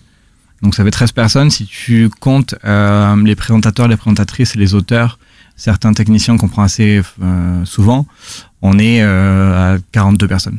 42 personnes, Ouais, c'est pas mal. 42, Pour un, pour un milieu qui n'a pas encore trouvé son modèle économique, Exactement. euh, c'est pas mal. Et, qu'il a- ouais, et on n'a même pas fêté dans deux ans encore officiellement. Oui, c'est vrai, novembre 2016, on n'est Ouais, pas encore deux ans. Euh, alors moi j'ai une question qui me taraude euh, souvent parce que nous c'est vrai qu'on fait des on fait des podcasts de manière un peu récréative et surtout de manière très instinctive. Aujourd'hui concrètement quand on est un studio comme Nouvelles Écoutes, euh, que, ce soit sur la partie prod, coprod ou accélérateur, comment on choisit euh, les, les thèmes des podcasts que vous lancez? Est-ce que c'est plutôt des personnes qui viennent vous voir avec des sujets et vous arbitrez ensemble sur leur pertinence? Ou est-ce que c'est vous qui déterminez des sujets et qu'ensuite vous cherchez les incarnations? Et peut-être pour compléter, si c'est cette deuxième option-là, est-ce que justement la question de la, la perspective de rentabilité rentre dans l'équation des choix? Écoute, c'est les deux. En fait, c'est les deux, et je vais prendre deux exemples euh, pour, pour les expliquer. Pour la deuxième version, qui est, on a une idée, euh, parfois très précise, parfois un peu moins. Alors ça peut être parfois juste, il y a un domaine sur lequel on a envie d'aller. Par exemple, c'était le cas avec Bouffon, notre émission sur la bouffe. Euh, on voulait aller dedans. On voulait aller dans la gastronomie, dans la bouffe, dans tout ce, dans tout ce, domaine-là, par intérêt personnel en fait, avant tout. Laura Cuissard, qui est notre directrice de prod, c'est un truc sur lequel elle est très au courant et, et a beaucoup d'a- d'affinités. Et en fait, on s'est dit voilà, on a envie d'aller sur ça. Comment on le fait? Il n'y avait pas encore d'idée très claire de concept. Euh, et ça a été plutôt euh, bah déjà cherchons quelqu'un pour l'incarner.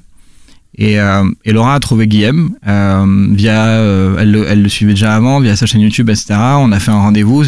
Guillaume avait envie de se lancer dans le podcast un peu au même moment. Et en fait, dans, en une heure de rendez-vous, on s'est rencontrés. On a vu qu'en fait, globalement, ce type, il avait pas trop besoin qu'on l'aide derrière un micro. Il était hyper fort. euh, il avait déjà la répartie et l'aisance qu'il fallait. Et on a aussi trouvé le concept dans la même heure. Et en fait, on est sorti puis on a dit bon ben, on y va. Et euh, deux jours après, il a envoyé un texto. Il a dit euh, par rapport au titre, il a dit bouffon pour l'interrogation. On a dit ok, c'est bon. Lui, c'est bon, on le garde. J'imagine que c'est pas toujours aussi ouais, simple. non, c'est pas toujours aussi simple. Et après, il y a des des- d'autres où ça vient de l'extérieur. Et là, c'est euh, c'est vraiment au coup de cœur de Lorraine et moi. Ok. Anouk Perry, par exemple, qui, a, qui est rentré il y a, il y a peu de temps avec, euh, qui m'a filé avec la Média dans, dans Ouais. le Giron Nouvelles Écoutes, c'est comme Ouais. ça que ça se passe? Ouais, ouais, ouais. Elle était arrivée, elle nous a dit voilà, j'ai ça, j'ai envie de faire ça, ça vous intéresse Et on a dit carrément, Ok. on y va. Euh, c'est euh, c'est arrivé aussi pour euh, pour le projet qu'on présente samedi soir de Alexandre Moniol. Donc au Ah. Paris Podcast Festival? Exactement, ouais, au Paris, pardon, au Paris Podcast Festival à la Gaîté à 21h. C'est ça aussi, c'est un c'est arrivé de sa part, il a dit j'ai ça, euh, vous voulez y aller avec moi et on a dit bah ouais. Donc ça, c'est, tu nous disais tout à l'heure, juste avant qu'on ouvre les micros, c'est un truc dont personne ne sait rien encore. C'est une vraie exclue qui sortira samedi soir. Ouais, exactement. C'est un projet sur lequel Alexandre travaille depuis un an et demi. Euh, c'est un documentaire euh, qui sera en, en 8 épisodes, euh, qui va sortir le 1er décembre. Tous les épisodes sortiront le 1er décembre. Mais on fait écouter euh, la bande-annonce et le prologue samedi soir donc à la Gaîté. Et ça, c'est vraiment euh, notre notre gros projet de fin d'année. Enfin, on en a un deuxième qui sort quasiment après, euh, qui est aussi assez extraordinaire. Je, je viens juste d'écouter le prologue là et euh, et, euh, et j'avais l'alarme à l'œil. Euh, Donc ouais, ouais, ouais, c'est assez fort aussi. Donc on a deux projets là qu'on sort avant la fin de l'année qui sont euh, des vraies euh, progressions dans, dans notre style de, de faire du podcast, dans la narration, dans la production sonore. Euh, c'est vraiment l'étape supérieure pour nous euh, aujourd'hui. Et alors tu disais, euh, excuse-moi, vas-y. Je voulais juste rebondir sur le style. Toi qui parles de style, euh, sur un, un, un bouquet aussi large avec autant de contenu. Comment vous faites pour avoir euh, une identité? Est-ce que vous voulez en avoir une? Qu'est-ce qui, qu'est-ce qu'il y a de commun finalement entre tous ces différents contenus? Euh, alors, bon, au premier abord, il y a une identité visuelle euh, où on a un peu la même charte graphique pour, euh, enfin, on a la même charte graphique pour toutes nos émissions. Euh, après, euh, l'idée n'est pas, on a toujours dit qu'on était un studio et pas un média pour ça aussi en fait, pour se dire, euh, on veut pas que chaque émission rentre euh, dans des, dans une sorte de répétition avec un peu toujours la même structure, le même ton. euh. je crois que les émissions, elles sont vraiment hyper différentes les unes des autres, autant sur le format que sur euh, les sujets abordés, que sur la, la, la manière même du présentateur ou de la présentatrice de parler. Après, nous, globalement, notre idée, c'est de faire euh, des contenus euh, divertissants. Et quand j'entends divertissant, ça veut dire des contenus euh, prenants, captivants, euh, immersifs et moins expérimentaux. et de faire du divertissement sur des questions importantes de la société. Cet été, on a sorti une série qui s'appelle Queer, qui parle du coming out. Qui m'a filé la chlamydia, c'est c'est assez symbolique de ça en fait. C'est un, un documentaire en cinq épisodes qui est qui est court, qui est hyper ludique dans la manière dont c'est réalisé, et en même temps à la fin, euh, c'est euh, on parle de dépistage beaucoup, on parle de sexualité, euh, on parle de, de transsexualité. C'est assez, on a reçu des messages de, tu vois, de profs qui étaient au lycée, au collège, qui nous disaient qu'ils avaient fait écouter ça à leurs élèves. Et euh, il y a même eu un message de quelqu'un qui nous a dit vous avez rendu le dépistage cool. Et juste ça, en fait, c'est c'est un peu le seul. S'il y avait un seul objectif à définir dans les écoutes, c'est ça. C'est vraiment euh, amener et aborder des thèmes importants qui euh, le sont pas toujours euh, dans les médias. Et, le faire de façon à, ce que ce soit divertissant et que ça, et que ça impacte le plus de gens possible.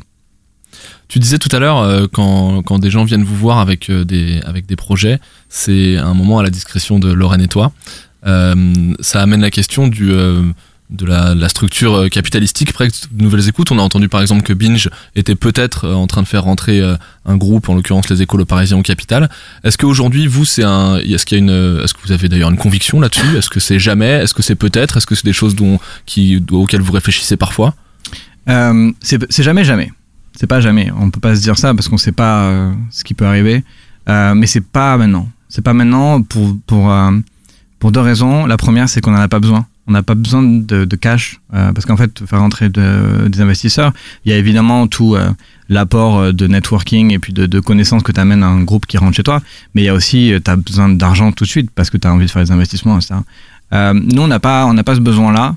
Et en même temps, on n'a pas cette envie-là. C'est-à-dire qu'on n'a pas envie, euh, dans deux ans, d'être 60, d'être 70. Euh, on a envie de rester euh, artisanal, on va dire, Mm. d'être, euh, de rester euh, flexible. Et surtout, euh, on a envie que quand quelqu'un nous propose une idée, euh, c'est que Lorraine et moi, en fait, qui décidons. Et euh, c'est que moi qui dois convaincre Lorraine ou Lorraine qui doit me convaincre si déjà à la base on n'est pas convaincus tous les deux. Donc il y a une espèce de luxe à ça. Il y a une espèce de luxe à la décision, elle se prend hyper facilement. Euh, et en, en- tant qu'on n'en a pas le besoin, on on n'a pas, on n'a pas, c'est pas prévu. Ouais. Lorraine et toi, si tant est que Lorraine ne soit pas complètement influencée et manipulée par les marques Ouais, qui, qui lui imposent de dire plein de choses. Ça- ça- Pardon, j'allais faire la transition avec euh, Soft Ouais, Power, mais vas-y, euh, vas-y. moi, j'ai encore une petite question. On a quand même pas mal de personnes qui nous écoutent, qui éditent eux-mêmes des podcasts ou qui ont envie de, de se lancer. Et je voulais savoir, euh, pour, pour leur info et pour, pour, pour la nôtre, Wings, euh, ça- quel est l'intérêt aujourd'hui? Si je suis, un, nou- je suis un nouvel entrant, j'ai un sujet, j'ai envie de lancer mon podcast, qu'est-ce que pourrait m'apporter Wings? Mais tu sais, c'est marrant parce qu'en fait, euh, donc on a lancé Wings euh, il y a en juin. Et en fait, euh, il y a certains dans, dans Wings actuellement et même qui ont, qui ont postulé qui à un moment donné, euh, euh, à moi ou à, Julie qui s'occupe de ça chez nous, on dit mais en fait, euh, pourquoi vous faites ça? C'est quoi, quoi votre intérêt? Et, euh, et la réponse c'est clairement déjà pas financier euh, parce que on va perdre de l'argent avec Wings. Euh, et c'est pas un problème parce qu'en fait, euh, nous la volonté de Wings c'était de développer euh, l'écosystème podcast francophone, euh, de faire en sorte qu'il y ait des podcasts qui méritaient, alors non pas que les seuls dans Wings soient les seuls qui méritent hein, évidemment, mais qu'il y en avait qu'on avait des coups de cœur et puis on avait envie de les aider et on avait, on trouvait que le thème était important. Euh, par exemple, euh, Magma qui est animé par euh, Clémence Accard, euh, c'est un, on était fan de ce podcast en fait. On était fan, on on, on- en même temps on voulait l'intérêt n'était pas du tout de la faire rentrer chez nous les écoutes parce que elle a son esthétique, elle a son approche et puis de toute façon euh, on n'a pas l'ambition d'a- d'avoir euh, 58 podcasts euh, sur l'Apple Store, mais plutôt de dire voilà il y a ce podcast là, il y a ce projet là qui mérite à être découvert par plus de monde. Comment est-ce qu'on fait pour l'aider? Et en fait ça, ce, ce, ce problème là se répétait assez souvent. Et on se disait, bah, en fait, on va créer un truc où c'est un peu officiel, où on met quelqu'un chez nous qui s'occupe que de ça, où il y a un vrai process pour que euh, on puisse vraiment mieux accompagner les gens et que ce soit plus euh, plus intéressant euh, pour eux et plus cadré. Donc en fait nous ça nous apporte indirectement en fait ça l'idée c'est de, contribuer à la bonne santé au, au moins la diversité du podcast en France et en fait ensuite eux je pense que en passant un an au contact de nos équipes que ce soit en technique, que ce soit en réel, que ce soit en communication, euh, je pense qu'ils en apprennent aussi un peu. Enfin, j'espère en tout cas. Donc concrètement, c'est ça le- le- l'accompagnement, c'est euh, vos ressources et vos capacités, votre savoir-faire de production, de réalisation, euh, le matériel un peu peut-être ou... Ouais, exactement. En fait, on a créé un, espèce de livre blanc où il y a, c'est un peu un menu à la carte. Il y a euh, à peu près sept postes différents qui vont de la production à la communication, à au, au marketing, etc. De tout ce qu'on peut proposer. Donc ça peut être des trucs très basiques de, euh, bah nous on a un studio euh, à Paris euh, qui est libre parfois. Donc si tu as besoin de venir enregistrer des émissions, bah il est là, il y a un ingé, vas-y, t'embête pas. Et tu- ton studio, ça coûte cher si, si on doit le faire en externe. Et ça peut être aussi faire de la promotion, des publicités pour ces podcasts Wix dans nos émissions. Ça, on l'a fait pendant l'été. Euh, c'est aussi pareil, des trucs euh, qui autrement à des, des annonceurs sont, sont facturés. Donc c'est des trucs aussi où. Mais c'est important parce que le plus gros driver de- d'audience sur un podcast, c'est la publicité dans d'autres podcasts. Donc nous, euh, dès qu'on se dit, euh, on met euh, une publicité de, de une promo de Guillaume dans Bouffon euh, pour Clémence, en fait, on a vu l'impact tout de suite, euh, doubler l'audience euh, en, en 48 heures. Quoi. Oh, nous aussi, c'est vrai que quand on fait euh, la grosse promotion entre plaisir coupable et podcasteurs, bon Ah, bah ça décolle, hein, ouais. c'est c'est incroyable. Non mais c'est vrai, c'est c'est- il y, a- y beaucoup de chiffres qui vont dans ce sens-là et Ouais. on, on avait aussi remarqué le, le cas. Il y a Patrick Béja qui avait dit lui-même euh, que 25% de son audience venait des autres podcasts, donc c'est c'est très important effectivement comme vecteur. euh. Ouais, carrément. Ok, euh, si euh, je, on ne tient plus euh, les, hein, la, la- la haine, voilà. euh, le- donc on va devoir Haine, passer, on va devoir passer au, au sujet, euh, au sujet principal. Euh, Donc on le disait en, en ce que je disais en introduction, euh, le euh, France Culture s'est posé. euh, D'ailleurs, France Culture a d'abord pompé notre émission euh, de. Ah bah, euh, bien sûr, on sait qu'on a des auditeurs semaines. chez France Culture. Voilà. et puis euh, et ils se sont posé la question de comment allait le podcast euh, euh, natif euh, français, le podcast en général, et puis le podcast natif euh, français dans l'émission euh, Soft Power de dimanche. Et euh, c'est vrai que il y a bon là ce que je vais dire n'engage évidemment que moi et je vous invite à me corriger ou à réagir si vous le souhaitez mais c'est vrai qu'il y a un goût un petit peu amer euh, moi à l'écoute de cette émission. D'abord je le disais tout à l'heure le casting est assez surprenant parce que euh, c'est un petit peu euh, comme si on faisait une émission euh, on en parlait tout à l'heure avec Manon elle me Ouais. disait c'est un peu comme si une émission sur le féminisme sans femmes. Ça arrive d'ailleurs assez régulièrement. Ouais. Euh, c'est toujours un petit peu irritant. Là c'était des gens qui parlaient du podcast euh, natif sans que personne n'y soit impliqué euh, concrètement. Euh, et puis, euh, on ressent un petit peu, euh, tout au long de l'émission, une espèce de condescendance. Alors, c'est toujours difficile à définir, hein, mais il y a un petit côté de, euh, ils sont mignons, euh, ils font euh, ce qu'on fait un petit peu moins bien. Il faudrait pas qu'ils le fassent trop parce que ça pourrait nuire à notre crédibilité en tant que euh, tenancier de, de l'auberge. Euh, et puis, il y a un petit côté aussi, il y a- c'est notre gâteau et on n'a pas envie de le partager. En tout cas, moi, c'est comme ça que je l'ai euh, ressenti. Mais par contre, du coup, on est un peu dans leur sens là parce qu'on fait une discussion entre jeunes. Ouais, on fait une. non, non, mais c'est vrai, non, mais C'est vrai. non, mais c'est vrai. Et puis il faut le, il faut, il faut le, le- il faut leur rendre que. Non mais c'est vrai que moi je, je te suis pas complètement, j'avais pas vu ce- cet aspect-là. Je pense que tu peux parler quand même d'un d'un marché, euh, d'un d'un domaine sans en faire partie. On a souvent des analogies autour du foot. C'est les fameux entraîneurs qui ont jamais été joueurs. Enfin, tu vois, c'est- il y a des personnes qui ont l'air relativement renseignées. Après, c'est surtout euh, ce qui développe leur point de vue et, et puis euh, puis en plus euh, s'agissant de, de nouvelles écoutes apparemment Ouais. vu que t'as- tu as répondu il y a, il y a eu des, des erreurs donc euh, c'est plutôt ce tu vois par rapport à leurs Bien sûr. conditions par rapport à leur c'est plutôt leurs propos qui parfois effectivement Ouais, ouais. j'ai trouvé ça Non mais c'est pour ça que tout ce que je disais était très très subjectif et d'ailleurs Ouais. assez impalpable. C'est un peu, c'est vraiment mon ressenti. Par contre, il y a des choses effectivement qui ont été dites et qui méritent euh, d'être Ouais. corrigées, Parce que notamment. à la limite, euh, le- les opinions, enfin, ils ont le leur, et c'est une émission de radio, c'est subjectif, il n'y a pas de problème. Là où, ça, où nous, c'était problématique, c'est quand il y avait des choses qui étaient dites euh, à des, littéralement des millions de personnes, parce que c'est ça le nombre de personnes qui écoutent France Culture, et où c'était euh, pas factuel. Et c'est là que c'était problématique pour nous. C'est là, pour nous, quand on avait Lorraine, on s'est dit, on peut pas, hein, on peut pas ne pas répondre. Il faut au moins clearer euh, ces histoires de, de, de, de faits. Les opinions, après, ils sont, ils ont le droit de penser ce qu'ils veulent. Mais, euh, mais sur, euh, sur ce que tu disais, Omar, tout à l'heure, le, euh, tu peux pas, enfin, je sais pas, je trouve ça compliqué de dire que c'est une émission pour tout savoir du podcast euh, natif, parce qu'à la base, c'est comme ça. Euh, et qu'il y en a une par an, parce qu'il précise bien au début de l'émission en disant c'est la émission de podcast par an. Donc déjà, il y en a une par an. Et en plus, et ne pas inviter de personnes Ouais, moi je trouve ça, hyper problématique. C'est comme, un peu comme si nous, euh, on faisait un débat maintenant tout de suite euh, de l'avenir de la radio et qu'on invitait personne à la radio et qu'il y avait des centaines de milliers de personnes qui nous écoutaient. sur le propos par contre Ouais. comme tu Bien le disais sûr, chacun voilà. peut avoir Ouais, ouais, exactement. On est d'accord. Euh, alors la, question s'est posée surtout par rapport à, vos modèles, par rapport au brand content, etc. Moi, j'ai extrait un petit, un, petit moment de, de cette émission. Si tu veux, on peut l'écouter et ensuite réagir.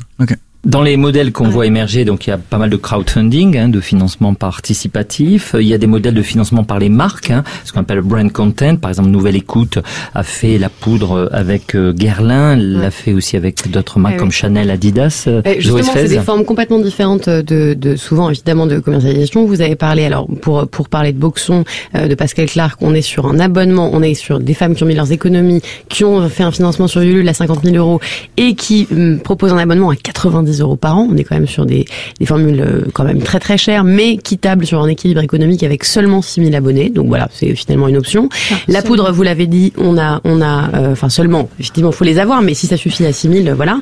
Euh, on a aussi euh, les gens comme effectivement Nouvelles Écoutes qui produisent de la poudre avec Lorraine Bastide, qui là font des publicités, mais c'est hyper intéressant. C'est des publicités qui sont éditorialisées finalement. C'est Lorraine Bastide qui va vous parler de son rapport à Guerlain avant de commencer son Mais émission. alors là, je peux vous dire que par exemple, enfin, c'est c'est pour un média et pour un journaliste faire très, ça, très euh, nous, mais c'est la révolution. hein, Mais non, mais, chez nous, hein. je veux dire, Euh, en, Alors, on écoute. culture, en termes de culture, c'est une grosse innovation, mais néanmoins ça existe. On écoute justement. I'm sorry that I didn't become the world's first black classic.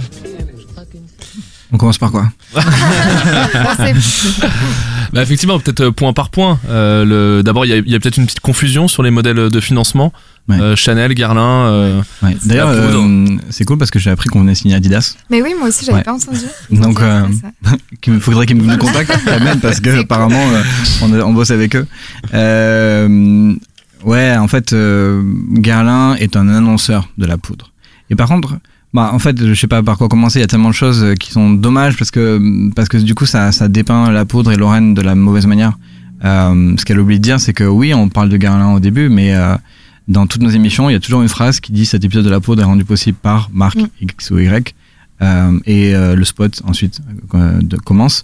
Et ensuite, c'est aussi fermé en disant euh, merci à Garland de sponsoriser cet épisode.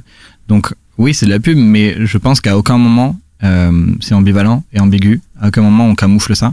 Euh, D'ailleurs, on avait fait un sondage il y a l'été dernier euh, auprès de 1500 auditeurs de chez nous où en fait on demandait est-ce que est-ce que vraiment la pub est bien délimitée par rapport au reste du contenu? Et euh, je crois que c'était 92% des gens euh, répondaient par la positive. Donc déjà euh, oui elle parle de son rapport avec Guerlain et encore pas vraiment et encore souvent avec pas mal de recul. Il y a d'autres publicités d'autres marques où il y a une y a une publicité à l'époque qu'on avait fait pour Matches qui était qui est un site de vente de luxe. Et je crois que la première phrase de Lorraine c'était avant tout vous avez clairement pas besoin de vous acheter des chaussures à 400 balles pour être quelqu'un de cool. Mais si faites-le avec eux parce que en plus on avait mis en avant tout un côté où ils il faisait il soutenait une jeune créatrice euh, euh, africaine basée à Londres. Donc on essaie toujours de trouver ça et, à la base on choisit aussi avec qui on fait les, les publicités au départ. Euh, donc voilà il y a, y tout un contexte derrière ça qui est, qui est dommage parce que qui est long à expliquer et, et, et qui c'est pour ça à ce moment-là que c'était ce serait bien d'avoir quelqu'un. Et nous et les autres d'ailleurs parce qu'on fonctionne un peu tous pareil hein, euh, de, du choix. Non, je voulais dire, euh, à ce moment-là, c'est dommage qu'on n'entende pas justement euh, l'extrait de, de Lorraine Bastide qui dit euh, euh, ce petit passage en pré-roll euh, avec Garlin. C'est dommage, Ouais, ils en ils parlent et ils passent, ils passent, un, ils passent la saison 1 de la poudre, l'épisode 2 de la date poudre. en plus. Ouais, Qui bon, date, alors, alors là, ils que- vont brûler le studio, les journalistes Ah. de, Radio France. Si tu- passes Garlin dans l'émission, Ouais, euh, chez nous, c'est comme ça, on brûle Non, mais tu vois, ils, ils expliquent les choses et après ils passent un extrait qui a aucun rapport Hmm. d'une d'une émi- d'une- alors qu'il de la passe l'extrait saison 1. serial d'il y a deux semaines Ouais, voilà. Donc ça, c'était un euh, peu euh, frustrant, j'ai trouvé euh, à ce moment-là. Mais c'est vrai que moi j'ai eu un petit peu l'impression d'avoir une réaction, euh, je vais pas sortir les grands mots, mais je vais le faire quand même. tiens. Vas-y. Vas-y. De, euh, c'est un peu l'ancien monde qui, euh, il- il- en, en gros, dans cette émission, si tu comprends bien. Donc le, le podcast, c'est quelque chose qui, qui, qui a du mal à trouver son modèle. Donc voilà. Donc là, on, on a affaire à une émission qui essaie de trouver ses moyens justement pour pouvoir se produire, mais euh, ils vont quand même te mettre le procès de la déontologie. C'est comme s'ils te Ouais. disent bon, pour faire ce que tu fais, c'est bien, mais il faudrait que tu aies les mêmes outils que nous. Mm. Parce que eux, bon, effectivement, bon bah ils ont ils ont ils ont Une redevance, par exemple. Non, mais- non, mais je veux dire, me, c'est- me démarre pas sur ça parce que moi recevoir des, sites- des leçons de business du service public ça me fait toujours rigoler quoi. Bon, voilà, c'est c'est- c'est ça qui est dommage, c'est-à-dire que tu, tu, tu peux créer du contenu d'une autre manière. Donc, euh, c'est- c'est c'est- forcément pour eux, ça paraît complètement illogique de parler d'une marque euh, quand t'es quand t'es un journaliste. Mais euh, je sais que pas si Lorraine euh, Lorraine se revendique jamais comme journaliste, il me semble, à moins que je dise euh, une Ouais, mais erreur, mais, en je fait- crois pas que ce soit son. Mais je, je, je comprends ce que tu dis, mais c'est même pas. euh, c'est je- c'est au-delà de ce, de ce débat-là de journalistique ou pas. C'est-à-dire qu'en fait, ils sont pas en train de demander s'il y a un business model, ils sont en train de se demander si le business model qu'on peut avoir, nous et les autres, ils trouvent ça bien ou pas. C'est un peu ça, c'est un jugement de valeur finalement. Et, et, euh, et du coup, c'est c'est ça qui est dommage, surtout qu'en plus, euh, derrière, euh, elle, elle, enfin bref, elle dit qu'il y aurait la révolution s'ils faisaient le brain content Ouais. à Radio France, et bon. J'ai euh, j'ai l'extrait aussi. veux. Il y a quand même une énorme variété de modèles économiques. Et effectivement, tout ça est d'autant plus intéressant qu'il faut quand même rappeler. Ou de non-modèles variété- économiques. Ou de non-modèles économiques. Sandrine, On Sandrine pas-. Oui, enfin, je voudrais réagir. euh, vous parlez de ça comme si c'était complètement anodin. Pas du Euh, Bah, quand même un peu. Donc, euh, il y a quand même un mélange des genres qui s'in- qui s'instaure parce qu'il n'y a pas de modèle économique. déontologie parce que c'est- journalistique, voilà, euh, mélange des genres euh, qui, euh, enfin, normalement fait l'objet d'une séparation euh, stricte entre la partie euh, éditoriale et la partie euh, et la partie publicitaire, qui est euh, quasiment, euh, enfin, qui est dans L'ADN des, des- des journalistes. Et là, sous Mais prétexte Lorraine Massy, je suis pas sûre qu'elle présente son podcast comme un podcast journalistique. Voilà, c'est aussi ça Euh, en fait. Non, mais c'est juste qu'il y a une demande à la espèce de mélange des genres de assumé. faire- Oui, Voilà. tout à fait. Non, mais très bien qu'elle l'assume. Mais c'est, ça prouve, ça prouve bien que c'est très compliqué d'avoir un modèle économique. fait. Nous, si on faisait ça chez nous, franchement, euh, je pense que les journalistes mettent le feu à la maison. Bon, visiblement, Ouais. ils font Ouais. des choses dans des studios Non, mais- cachés que personne Ouais. ne connaît. Non, même pas, ouais, Ils sont pas pas, au courant. pas, pas, pas que caché d'ailleurs. Mais euh, en fait, c'est euh, c'est ce, ce terme de mélange des genres. En fait, c'est on mélange rien. On mélange rien. On, on dit clairement au début et à la fin de chaque épisode que c'est une publicité. Notre activité Brain Content, ce n'est pas la poudre, ce n'est pas bouffon, c'est pas banquette, c'est nouvelles écoutes en tant que studio. Euh, je, défie quiconque d'écouter la poudre euh, de l'épisode 1 à, au- à l'épisode qui va sortir euh, jeudi et de dire ah ouais ça se voit c'est devenu commercial et elle a édulcoré son propos. Je pense que à la limite c'est encore c'est le contraire. Euh, et, et si on avait été invité, on aurait pu lui expliquer par exemple que on n'a jamais jamais communiqué le nom ou le contenu d'une émission d'un épisode à un annonceur qui allait prendre de la pub dessus. Et c'est pas facile. Hmm. Et euh, Il et le on a- demande Ouais, mais bien sûr. En fait, c'est ça, c'est un peu le concept. C'est comme ça que j'explique un peu aux gens euh, qui bossent sur ça euh, chez nous. C'est que, en fait, la porte elle est fermée là. Si à un moment donné on l'entrouvre, ils vont rentrer, ils vont tout péter. Parce que on l'a vu en fait, Lorraine et moi. On a été dans le journalisme, on a été dans la presse avant, Euh, et on a vu le désastre que ça peut causer de trop donner les moyens aux, annonceurs. Bien sûr, ils demandent. Ils demandent parfois. euh, je me rappelle à un moment, il y a un, un jour, il y en a un qui m'a dit. euh, il voulait sur la poudre et il m'a dit par contre ce serait bien euh, pendant qu'on fait la campagne que vous ayez des, invités un, un peu moins radicaux et j'étais là bah non en fait et puis dans tous les cas il y a un quart d'heure tu me disais que t'aimais la poudre parce qu'il y avait une prise de parti radicale. Et maintenant que tu vas mettre ta pub dessus il faudrait que ce soit moins radical et qu'on et qu'on édulcore le propos et donc qu'on perde des auditeurs parce que c'est pas ce qu'on a envie de faire et c'est pas ce qu'on veut faire. Donc euh, c'est un combat. On a on refuse plein C'est pas simple de dire non à ce non, moment-là. mais même euh, dès le début, dès le début, euh, on, on refuse des annonceurs parce que ça convient pas. Et parce que tu peux pas, par exemple, avoir une émission comme Bouffon et, euh, et avoir au début une pub pour, euh, je sais pas, une marque de soda, parce que c'est, du coup, c'est c'est c'est pas le- c'est quoi le message que tu envoies à tes auditeurs Ouais, bien sûr. Euh, Il faut que ce soit dans la lignée. Ouais, moi, moi je voulais juste dire euh, que au final, quand Omar, tu disais euh, que c'était un peu euh, la vieille école par rapport à, à ce qu'il racontait. Oui, je C'est- vrai que j'ai même l'impression qu'au final, c'est la publicité en tant que telle qui, qui voit de, de façon vieux, quoi. Moi, ça, me- ça me rappelle vachement la, la presse écrite où, euh, quand elle parle de, de vœux, schémas et de, d'ADN, où t'as vraiment, bah, la page de gauche, euh, enfin, le magazine qui doit être partagé entre ceux qui ont la page de gauche et ceux qui ont la page de droite. Et à peine, en fait, il y a ce, ce mélange, à peine il y a un peu euh, cette, euh, ce bout de droite qui, qui va aller euh, sur cette page de gauche que, qui sont pas bien, tu vois. Et, et en fait, ils, ils essayent pas, j'ai l'impression de comprendre le brain content et, Ouais. et tout ce qui est financement, quoi. Mais- C'est, mais c'est- ils sont très fermés, en fait. Ce qui est intéressant, c'est que d'un- côté, à un autre moment de, de cette émission, euh, la personne qui s'occupe de France Culture, euh, Sandrine Trainer, je crois, euh, explique que dans le podcast, euh, on fait souvent la même chose que la radio, que c'est pas forcément utile, euh, etc. Mais de l'autre, euh, Radio France développe de plus en plus des contenus de marque. Ah oui, ils ont non, récemment fait une collaboration avec Chloé. euh, Ouais, ils ont travaillé avec Disney autour de Marvel. Donc je connais pas le business tout ça, mais ils tu vois, ils ont quand même une certaine puissance. Ils ont quand même une certaine facilité. Et, et eux, ils peuvent pas, quoi. Tu peux pas euh, être Ah service public, Ouais. Bah, avoir la redevance et- et, produire du bon parce qu'à la limite, là, moi, moi, par contre, je peux leur dire que ça. Moi, je me pose la question. Je peux pas. Je faisais la blague dans le c'est dernier la concurrence déloyale presque, hein, Bah, parce que c'est- Ah, mais oui. même pas, même pas, même pas par rapport à moi avec une pile des clients, je m'en fous. Il y a la place pour tout le monde. Ouais. Mais tu peux pas du service public toucher une redevance et, et derrière vendre tes services aux marques, surtout de manière très ambiguë. Très ambiguë. Surtout Marvel, par exemple, qui est vraiment Ouais, là. c'est- Marvel, c'est quand même assez particulier. Parce que Chloé Radio, il y a une, il y a une, une sorte de. C'est c'est assumé quelque part, même si c'est tout autant. Enfin, c'est c'est potentiellement critiquable aussi. Mm. Mais Marvel, il y a un truc vraiment. euh, C'est de, c'est de la, la marque est éditorialisée euh, sans aucune retenue. quoi. Donc ouais, donc ils bouffent euh, un Ouais. peu des deux côtés quoi. Donc, Mais en- euh, et- ils, et- ils se permettent de critiquer. Et encore une fois, c'était une hypocrisie qui, qui existait même euh, pour la presse écrite. Bien sûr. Quand t'as déjà des attachés de presse qui, qui allaient offrir des cadeaux pour, pour que les mecs fassent un article et citent la marque, euh, final, euh, tu sais, bon, ils mettaient un peu de côté leur, leur valeur journalistique et, et ils collaboraient sur.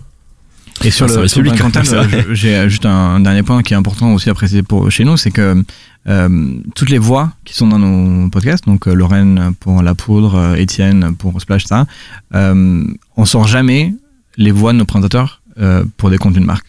C'est-à-dire que si on, va, si on produit pour des marques, on produit toujours avec des nouvelles personnes. Il y a jamais, il y a pas une, on va dire une, une monétisation de la voix et de la personnalité de la, de, de la personne chez nous. Euh, le seul euh, contexte qui peut se trouver, c'est si à un moment donné, euh, il y a un- une émission qui est faite en coproduction avec un sponsor ou avec une marque. C'est le cas de Primo, par exemple, avec Romain Lafont. Mais c'est pas du tout quelqu'un qui est déjà chez nous. Euh, on va pas vendre la voix de Lorraine pour un podcast, pour X ou Y. Euh, donc, c'est vraiment. euh, y- en fait, euh, tout ça pour dire, il y a, il y a vraiment pas de mélange, quoi. Il y a vraiment pas de mélange. Bon, on a on a fait un peu le euh, voilà, on a on a Bon, dit on ce qu'on avait à d'autre dire. chose, hein et puis non, mais c'est non mais c'était hyper. Enfin, nous en tout cas, ça nous a touché quand on l'a Ouais, écouté. c'est intéressant. Et puis euh, le, le- encore une fois, le, le- la rectification que tu avais apportée sur les réseaux sociaux nous avait donné envie de, de t'entendre sur le sujet. Oui, parce qu'on peut lire encore aussi ta, ta réponse écrite à Frédéric Martel, qui n'a pas encore Ouais. répondu. euh, Oui, parce qu'on va passer peut-être les points Voilà. mais alors peut-être que du coup, euh, en- La bulle, en- en- hein ouais, voilà. Non mais en, en dehors de notre Valdac, ça y est, on a bien craché. Euh, on peut essayer, peut-être te poser à toi la question, qui est un, qui est un des, un des acteurs de, de ce marché. Euh, Est-ce que la, la question qui se pose sur la, la pérennité de cette, euh, de, de- des podcasts natifs, leur avenir, est légitime Et comment toi t'y répondrais aujourd'hui? Euh, comment ça va chez vous? Est-ce que c'est, euh, est-ce que, est-ce que toi t'es euh, serein actuellement chez, chez Nouvelles Écoutes? Et puis, est-ce que donc nous on, on dira qu'il y en a plusieurs des modèles économiques et que d'ailleurs ils, ils peuvent coexister. Euh, est-ce qu'ils coexistent de la manière dont tu l'avais anticipé, dont vous l'aviez anticipé entre le crowdfunding, le brand content, le, le, le, billboarding? Est-ce que euh, c'est euh, des, est-ce qu'il y a eu des vases communicants? Est-ce que c'est comme tu l'avais prévu? Est-ce que c'est complètement différent? Et, comment tu le vois évoluer? Écoute, il y a un peu des deux. Alors nous, c'est bien que tu parles de crowdfunding parce qu'on on oublie souvent que nous, on a commencé avec ça. On a fait une campagne sur Kiss Kiss Bang Bang euh, au tout début de la, de la boîte on a levé 33 000 euros, je crois exactement. Et ensuite, euh, nous, en fait, on se pensait euh, que toute la partie production, donc marque blanche, ce qu'on appelle, c'est-à-dire produire pour des marques, des institutions, etc., allait mettre beaucoup plus de temps à arriver. Parce qu'on s'est dit, il faudra quand même que le podcast se développe en France, euh, au moins euh, dans la francophonie, avant que vraiment on atteigne de- des audiences euh, ou un intérêt qui parlerait aux marques. Sauf qu'en fait, euh, il y a vraiment un truc qui est assez particulier euh, en France, c'est quand même que les boîtes de prod, les boîtes de com et les marques en elles-mêmes, elles sont quand même vachement euh, performantes sur euh, le prospective, tout ce qui est communique et marketing. On a des marques aujourd'hui qui ont des dimensions énormes qui sont sur le podcast, qui n'ont pas de contrepartie américaine sur ça, où ils mettent beaucoup plus de temps à y aller. Donc, c'est allé beaucoup plus vite sur le brand content. Du coup, ce qui était pas mal, c'est qu'en fait, nous, très vite, on, a, on a un peu choisi euh, ce qu'on faisait. Euh, avec qui on travaillait, les méthodes qui nous convenaient le mieux, le type de, podcast qu'on était le plus à même de faire. Euh, et donc, c'est allé assez vite sur ça. Et ça nous a permis, évidemment, euh, d'avoir un fonds de roulement, de roulement pour la, pour la boîte qui nous a permis d'investir pas mal d'argent sur les programmes chez nous. Parce que on parle de publicité, de la poudre évidemment, mais euh, Queer, euh, Chlamydia, euh, les deux, le documentaire qu'on présente ce week-end, euh, on a un documentaire qu'on avait sorti aussi pendant les élections qui s'appelait Parti pris. On ne pub jamais nos documentaires. Euh, C'est-à-dire qu'on y va, on, met, on fait un chèque. Euh, pas beaucoup au début et maintenant de plus en plus, mais derrière, on recoupe pas euh, sur ces produits-là parce que c'est trop complexe. Euh, mais du coup, c'est pour ça qu'on fait du brand content à la fin. En fait, à la, l'idée, c'est que nous, à la base, on voulait créer des podcasts pour nous. On voulait créer nos propres podcasts. Et on s'est dit, on- on- bah oui, on va faire du brand content pour financer et pas le contraire. Ouais. Euh, euh, nos podcasts à nous, nos 11 podcasts, c'est pas une vitrine. C'est vraiment ce qu'on adore faire tous les jours. Et c'est pourquoi les gens changent chez nous à la, à la fin. Euh, donc il y a eu ce... En fait, le brand content s'est développé beaucoup plus vite que la publicité, alors que nous, on pensait que ça allait être le contraire. Ce qui était très bien, finalement. Et là, en fait, en termes de, business model, et c'est ça qui est assez intéressant aujourd'hui, c'est que on n'a même pas deux ans. Euh, et en fait, on commence à voir des nouvelles sources de revenus euh, qui sont possibles et qui sont euh, euh, un peu les, le meilleur des deux mondes, hein, le, truc le plus, le plus glorifiant, c'est-à-dire euh, un peu ce qu'on appelle l'adaptation. Euh, alors ça arrive beaucoup aux États-Unis euh, depuis quelques, quelques années euh, de adapter un concept ou une marque podcast sur d'autres formats. Y a tellement de fictions euh, qui sont développées sur ça ou même des magazines. Et, euh, et nous on arrive sur ça aussi. Euh, bon évidemment pas encore à l'échelle de, de, Amazon avec Julia Roberts dans le premier rôle, mais mais en se disant bah il y a des y a des, des marques Bouffon, La Poudre, Splash, Banquette qui sont connues d'une certaine audience qui sont des ce qu'on appelle des, IP des propriétés intellectuelles qui sont prouvées dans le sens où en fait le on a on a on a montré que le concept euh, avait une vie avait euh, avait un certain succès et en plus c'est des c'est des marques qui ont déjà une audience euh, donc euh, on va on va sur l'édition. On a pas mal de on a quelques plusieurs projets de livres euh, adaptés des podcasts qui sont pas juste des retranscriptions des podcasts mais vraiment adaptés de ça. On a euh, on a deux projets de séries télé. on a de l'événementiel. on vient de sortir les t-shirts La Poudre. Euh, donc il y a toute une partie euh, d'adaptation euh, qui est qui est assez assez hyper intéressante à faire nous en tant que producteur de Et contenu. ça, quoi. c'est un truc que vous aviez pas forcément anticipé. C'est arrivé un peu euh, sur le sur le tas ou, euh, ou c'était déjà dans les cartons au début? Non, c'était pas dans les cartons. On s'imaginait jamais qu'on a que qu'on allait avoir euh, des, des demandes en fait de ça. Euh, C'est marrant parce que moi ça me fait penser au donjon de Nullbuck. Tu sais, cette euh, saga MP3 qui a 15 ans, aujourd'hui on écoutait ça quand on était. qui finalement a trouvé euh, aussi un essor économique via la, la bande dessinée, les jeux de plateau, etc. Donc c'est finalement c'est quelque chose qui, est- qui a, qui toujours existé. Et... Et, et c'est quelque chose qui, en fait, tu peux te dire, sur un deal, c'est pas énorme, euh, mais quand t'en as 11, quand t'as 11 programmes, et que euh, ils vont tous en grandissant, euh, ça, ça peut que être quelque chose de, de très intéressant sur le long terme. Euh, et par rapport à, à ce que tu disais à la bulle, en fait, euh, pour moi, si, si tu te regardes que l'intérêt grandissant des marques, ça peut faire penser ça. Parce que je te dis pas combien t'as de marques qui viennent vers toi et qui en fait qui veulent lancer un podcast parce que les voisins lancent un podcast. Mm. Ça, ça arrive constamment. Mais c'est c'est pas grave, c'est le jeu. Mais bon, c'est vrai qu'il y a beaucoup de marques qui vont dessus, donc tu peux dire ok, bon, un jour euh, assez vite les masques vont tomber et puis vont arrêter. Mais en fait, pour moi, tu peux pas parler de bulle quand quand notre audience mensuelle elle croît de 30 à 40% de mois à mois. Euh, on va encore faire un mois d'octobre euh, largement au-dessus de tous nos, nos records précédents. Et donc, du coup, c'est un truc où tu peux pas parler de bulle. Les gens écoutent de plus en plus. Est-ce que tu aurais des chiffres à nous donner? Ça, c'est toujours la question que j'aime euh, poser. Euh, écoute, nous on est, euh, on a une, on a une stratégie, euh, c'est pas vraiment une stratégie, mais plutôt une vision très euh, particulière sur ça. C'est qu'on on est complètement opaque sur nos chiffres. Et en fait, euh, on est opaque euh, aussi avec nos présentateurs. En fait, par exemple, Guillaume, il sait pas ce que fait Bouffon comme euh, audience. La seule personne qui connaît ses audiences, c'est Lorraine, parce que c'est aussi mon associé, donc forcément, elle a les siennes. Mais en fait, c'est un- un- c'est justement euh, parce que euh, on n'a pas envie euh, d'instaurer cette, cette espèce de, de, de course aux chiffres que peuvent avoir, par exemple, les gens sur YouTube. Il y a vraiment quelque chose de, de très difficile à gérer ensuite pour ces, pour ces, pour ces créateurs-là. En fait, on est, on est très protecteur. Tu leur dis quand même un peu, ça marche, ça marche moyen, Ouais, ça marche en pas. fait, non, mais si, si, en, en fait, on donne les dynamiques, Les euh, on donne, euh, on- et puis on, on leur dit, en fait, on est content, on n'est pas content. Enfin, on dit jamais on n'est pas content, mais euh, il y a vraiment des, des choses où, où euh, on est, un- un- on donne des indices. Mais en fait, on peut pas balancer un chiffre comme ça parce que ça n'a pas de sens, parce qu'il y a tout un contexte à prendre. Euh, qui, qui, et puis nous, on sait par exemple que si ta bande annonce elle fait X euh, pendant la première semaine, Euh, si toi tu viens de YouTube et que tu as une audience de euh, 450 000 personnes sur YouTube, bah, peut-être que ce que moi je vais te dire en podcast, tu vas dire, ah, bah, c'est, c'est rien de ce que je fais sur YouTube. Mais je vais te dire aussi que tous tes épisodes, ils ont 96% de taux d'engagement. C'est-à-dire que ils écoutent- les gens écoutent tout euh, ton épisode de 20 minutes, alors que ta vidéo YouTube, potentiellement, elle fait que 5 minutes et encore de moyenne. Euh, donc c'est aussi, euh, on, on donne pas nos chiffres sur ça. Le seul chiffre qu'on donne, c'est le chiffre du studio mensuel. C'est-à-dire combien on fait de téléchargements mensuels les programmes de nouvelles écoutes. Euh, sachant que même ce chiffre il a pas trop sens parce qu'en fait il faudrait le rapporter au nombre d'épisodes qu'on a sortis cette semaine ce mois-là. Euh, et là aujourd'hui sur euh, sur donc euh, 11 programmes en fait il y en a 10 parce que il y en a deux qui vivent sur le même flux sur 11 programmes on fait 700 000 euh, téléchargements mensuels. Ok. Et du coup, tu penses pas que euh, pour euh, l'attractivité euh, générale du, du, du marché, euh, pour les annonceurs notamment, il n'y a, y a pas de nécessité absolue à ce qu'il y ait une certification et un étalon, que des indicateurs que tout le monde partage Euh, en fait, euh, peut-être. Je pense- Peut-être, c'est, c'est. Je pense, je pense, je peux clairement pas dire que euh, sans étalon, euh, la vie serait plus difficile.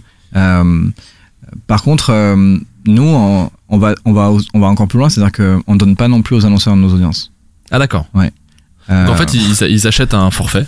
euh, en fait, ils achètent un une prod. Non, non, ils achètent, ils achètent par contre, non, non, par contre, là, ils achètent un nom précis d'impression, mais ils savent pas du coup. Ah, d'accord. Donc en fait, vous Voilà. envoyez la, note ensuite. Mais par contre, ils achètent un nom précis d'impression. C'est ça, c'est aussi c'est un truc important qu'on a changé dès, le- enfin qu'on a instauré dès le début avec Nouvelles Écoutes, en disant euh, on va pas faire de forfait avec des minimums garantis. C'était un peu, c'est un peu la norme, euh, beaucoup ici et aussi un peu aux États-Unis, en disant voilà euh, x épisodes de la poudre, sachant qu'un épisode de la poudre c'est à peu près x milliers d'écoutes, euh, du coup on vous garantit x milliers de- d'écoutes minimum. Et nous, on, on a, on a, on a une, on bosse avec une boîte américaine qui s'appelle R19. On a une tech qui permet vraiment d'insérer la publicité euh, sur un nombre défini d'impressions. Donc, si tu viens chez moi et que tu achètes 170 000 téléchargements, tu auras 170 000 téléchargements. Et encore, maintenant, tu en auras plus parce que Spotify euh, donne pas l'accès euh, au truc API. Donc, globalement, en fait, Pas agrégé Spotify. Ouais, donc tu fais, tu fais que du bonus sur Spotify. Et par contre, euh, on a découvert nos chiffres Spotify il y a un mois et demi. Parce qu'en fait, on pensait qu'ils étaient intégrés dans le truc R19. En fait, pas du tout. Enfin, ça a été un bordel monstrueux. Et en fait, on fait des dizaines de milliers euh, sur Spotify. Beaucoup plus que ce qu'on fait sur, euh, sur Deezer. Donc, c'est un vrai, un vrai croissance. Euh, Et il y a de un moment où, tu vas arrêter de les offrir ceux-là ou parce que du Ben, coup en fait, c'est hyper difficile parce que si tu veux, euh, euh, Spotify, ils ont changé leur modèle sur la musique parce que il y a des mecs comme Warner, Universal et Sony qui sont venus taper à la porte. Et quand moi je tape à la porte de Spotify, j'ai pas forcément la même prestance que ces gars-là.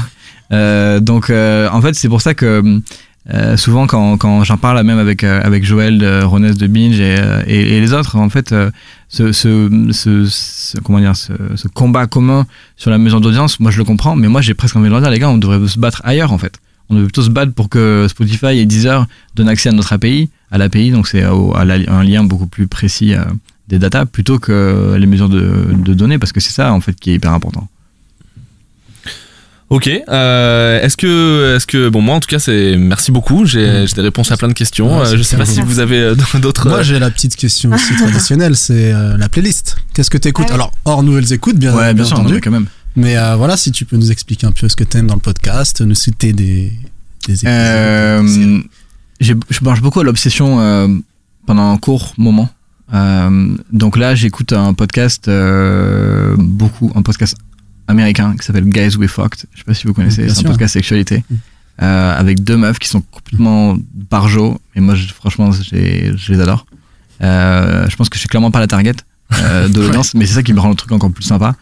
Euh, et après, là, je suis assez euh, fasciné par tout ce qui se fait en fiction, euh, parce que c'est un truc qu'on développe nous aussi, et tous les petites expérimentations qui, ont lieu. Il y, a une- fiction qui s'appelle The Shadows, qui a été créée par, j'ai plus son nom de famille, mais elle s'appelle Kate, c'est celle qui avait créé The Heart, qui a été arrêtée depuis, qui est une fiction sur les relations amoureuses, qui est assez incroyable. Il y a, un podcast comédie musicale qui s'appelle Tr- 36 Questions, 36 questions, euh, qui a été produit par Two Up, qui est les mêmes mecs qui avaient créé cette fiction qui s'appelle Lametown, qui était assez incroyable, qui a un 3 fois 40 minutes, je crois, en, en comédie musicale. Et euh, c'est hyper, euh, hyper bienveillant, c'est hyper. J'ai envie de dire mignon, c'est un peu horrible mais, mais, mais c'est bien en fait. C'est- Il y a un truc un peu. Positif, un peu délicat, qui est assez intéressant. Euh... Tendre. Ouais, ouais, c'est ça. Je sais pas, c'est quoi, le... je dirais kind, tu vois, en, en anglais, mais Bienveillant, ouais. Ouais, est c'est ça, ouais. Ouais, Ah, c'est un truc pour Guillaume, ça encore. C'est vrai, ouais, certainement. C'est un truc, euh, ouais, ouais. Et, euh, et ensuite, euh, il y a, un- il y a, un- c'est ho- c'est horrible, je vais citer que des trucs anglais, mais. euh, C'est ce que j'allais te dire. Ouais, mais après, alors moi j'ai une un excuse. Non, mais moi j'ai une excuse. Moi j'ai j'ai fait mon lycée aux États-Unis et j'ai travaillé aux États-Unis pendant longtemps. Donc en fait, euh, c'est pas que je vais chercher aux- en Angleterre parce que je- aux États-Unis parce que je trouve rien ici. C'est qu'en fait à la base ça vient de là. Ouais. Euh, Il y a une série qui s'appelle Doctor Death, euh, qui est euh, Docteur Mort hein, du coup, euh, qui est produit par Wondery, qui est un studio américain que je trouve assez intéressant, qui est beaucoup dans la narration et euh, qui est sur un, un documentaire sur un docteur qui a qui a tué pas mal de patients. Euh, qui est adapté euh, qui est moins tendre, c'est moins bienveillant. mais c'est assez incroyable et, euh, ils ont explosé les chiffres euh, d'audience et, et le dernier euh, en fait la saison 3 serial je sais pas si vous l'avez Oui, oui, écouté oui, c'est- pour moi c'est la meilleure qu'elle ait faite Ah ouais. ouais. J'ai pas encore commencé, mais meilleur Ouais. que la première. s'intéresse, c'est ça, au, au fonctionnement de la, de la justice américaine. Ouais, à Cleveland C'est ça, directement. Et alors, parce que moi j'ai fait mon lycée à Cleveland en fait, donc c'est aussi Ah ça. oui. Mais par contre, quand j'écoute la saison 3 de Serial, j'ai l'impression de- d'écouter une version audio euh, contemporaine de The Wire. Il y a un truc de, de précision et, euh, et de d'incarnation et de petites histoires qui se mélangent euh, et racontées de manière incroyable. Et donc, euh, euh, Serial saison 3, c'est quand même. euh, Tu vas quand même lâcher un petit nom francophone, quand même. que je- mais en fait, oui, alors, parce que j'en écoute beaucoup des francophones. Ah. Je, je te parle plutôt des, euh, des obsessions. euh, Ah, non, mais c'est bien. euh, actuellement, Tu m'as euh, hypé, euh, de ouf, là. Ouais. Mais, euh, mais bon. Euh, Lâche pas le morceau. francophone, alors attends, parce que Mais pas de nouvelles regarde, écoutes. concurrent, concurrent. Pas de nouvelles écoutes, non, parce que moi j'adore- j'en parlais tout à l'heure, j'adore Magma. Si, en fait, concurrent, clairement concurrent, mais concurrent copain. euh, Oui, je rigole quand je euh, moi j'adore le chip. Euh, donc, euh, donc vraiment le chip. Qui euh, du coup est hébergé maintenant chez Arte euh, Radio. Alors, ils Non, ont chez bougé, non, ils ont bougé, ils sont chez Ah pardon, ah, Ouais. j'ai pas Ouais, suivi. ouais, suivre, Ah bah pardon, podcastor. ça va trop vite. Non, mais c'est vrai que ça fait euh, trois, trois différents Oui, c'est ça, ouais. endroits où ils étaient. Ouais, Ok. donc euh, moi j'aime beaucoup, euh, j'aime beaucoup Chip, euh, j'aime beaucoup un euh, Magma, mais bon c'est dans, dans Wings, c'est Wings, euh, le Michael Enclume, la, euh, il y a, T'as failli dire la poudre là Non. non t'imagines, il y a ce petit podcast que- qui est assez, assez inconnu. C'est sympa. Et euh, après je crois que c'est pas un podcast à la base, mais moi je l'écoute sur le podcast et euh, c'est Think of You, je sais pas. Ah si- ouais, ouais, Ah oui, ah oui. Ouais, euh, vachement en avait parlé ici On dans le podcast. Bah, chip aussi, c'est moi aussi. Ouais, c'est vrai. Ouais, ouais. Oui, Et, euh, et je vous écoute à chaque fois évidemment. Ah, c'est- Ah, j'étais obligé, j'étais obligé, mais bon. C'est ça qu'on attendait en fait. Sans douter, j'y reste. J'ai mis trop de temps, excuse-moi. de plus en plus petit. Et un qui a sorti un épisode il y a trois semaines. Bon, en tout cas, merci, c'était super intéressant. Ouais, merci d'être Ah, venu merci. Merci beaucoup. Et puis on va euh, peut-être rappeler alors euh, ce week-end, parce qu'on va essayer de sortir avant le grand week-end euh, du festival, donc Ouais. de grosses annonces. C'est fou, t'as vu, t'as vu qu'on dit ça maintenant avant le grand week-end du festival. Genre, on est dans le cinéma et tout, on va à Cannes, les gars, c'est fini. On pourra te croiser, j'imagine, là-bas. Ouais. Tu vas passer. Euh, samedi soir, 21h, Mm. présentation du documentaire de Alexandre Mognol dans l'auditorium. Et dimanche, et je vais vérifier en deux secondes l'heure, parce qu'il y a un épisode de La Poudre en public. Oui. euh, qui est d'ailleurs sur les podcasts. Ah bah tu demandes à euh, Manon si tu veux les infos. hein. Serai- Et euh, je crois que c'est 17h30, mais je vais vous dire immédiatement parce que je l'ai sous la main. Non, je le trouve pas. Euh, donc c'est 17h30 ou 18h. Ouais, il y a le programme de toute façon. à la, à la gaieté pour, euh, pour l'émission en, Ouais. public. ouais. Et on attendra la deuxième annonce euh, avec la petite larme à l'œil. Ça, Ouais. Tu m'as aussi hypé Ouais. là-dessus. Et ça, ça sort avant la fin de l'année. on- La date est prise, mais euh, on fait on fait pas trop de communication sur ça. On verra. Bon bah super. Merci euh, beaucoup, Julien, d'être venu euh, jusqu'à nous. Merci à vous. On va refermer la petite euh, capsule temporelle. Et, euh, et voilà, bah, allez nombreux euh, ce week-end, tout ça. Et, et écoutez Nouvelles Écoutes. Voilà. Merci encore d'être venu si vite. Merci, merci beaucoup. À bientôt. Merci. Donc on arrive à la fin de cette émission. euh, Non, c'est fini. C'était, c'est- je crois que c'est long, hein, parce que vu qu'on a enregistré en deux, en deux fois, je crois que c'est un peu long. hein. Peut-être. On va voir. On a essayé Désolé, d'être hein, rapide désolé. Mais on revient quand même sur un rythme qui est plus soutenu qu'il y a quelques mois. Ouais, donc alors sympa. euh, voilà, on voulait que vous nous disiez merci. C'est la- Ah, on veut de la Quand même, reconnaissance. vous hein, pouvez nous s'il vous dire euh, merci parce qu'on est là. Ouais, N'hésitez pas à nous donner euh, votre avis, à commenter sur les réseaux sociaux, à commenter sur iTunes. Les étoiles sur iTunes, ça fait longtemps qu'on l'a pas dit. C'est cool aussi. Ça fait longtemps qu'on l'a pas eu. on a une deuxième, c'est tout. Et vous pouvez vous inscrire maintenant sur Spotify. Parce que, euh, comme on le disait dans les news, euh, on en a une deuxième. compris.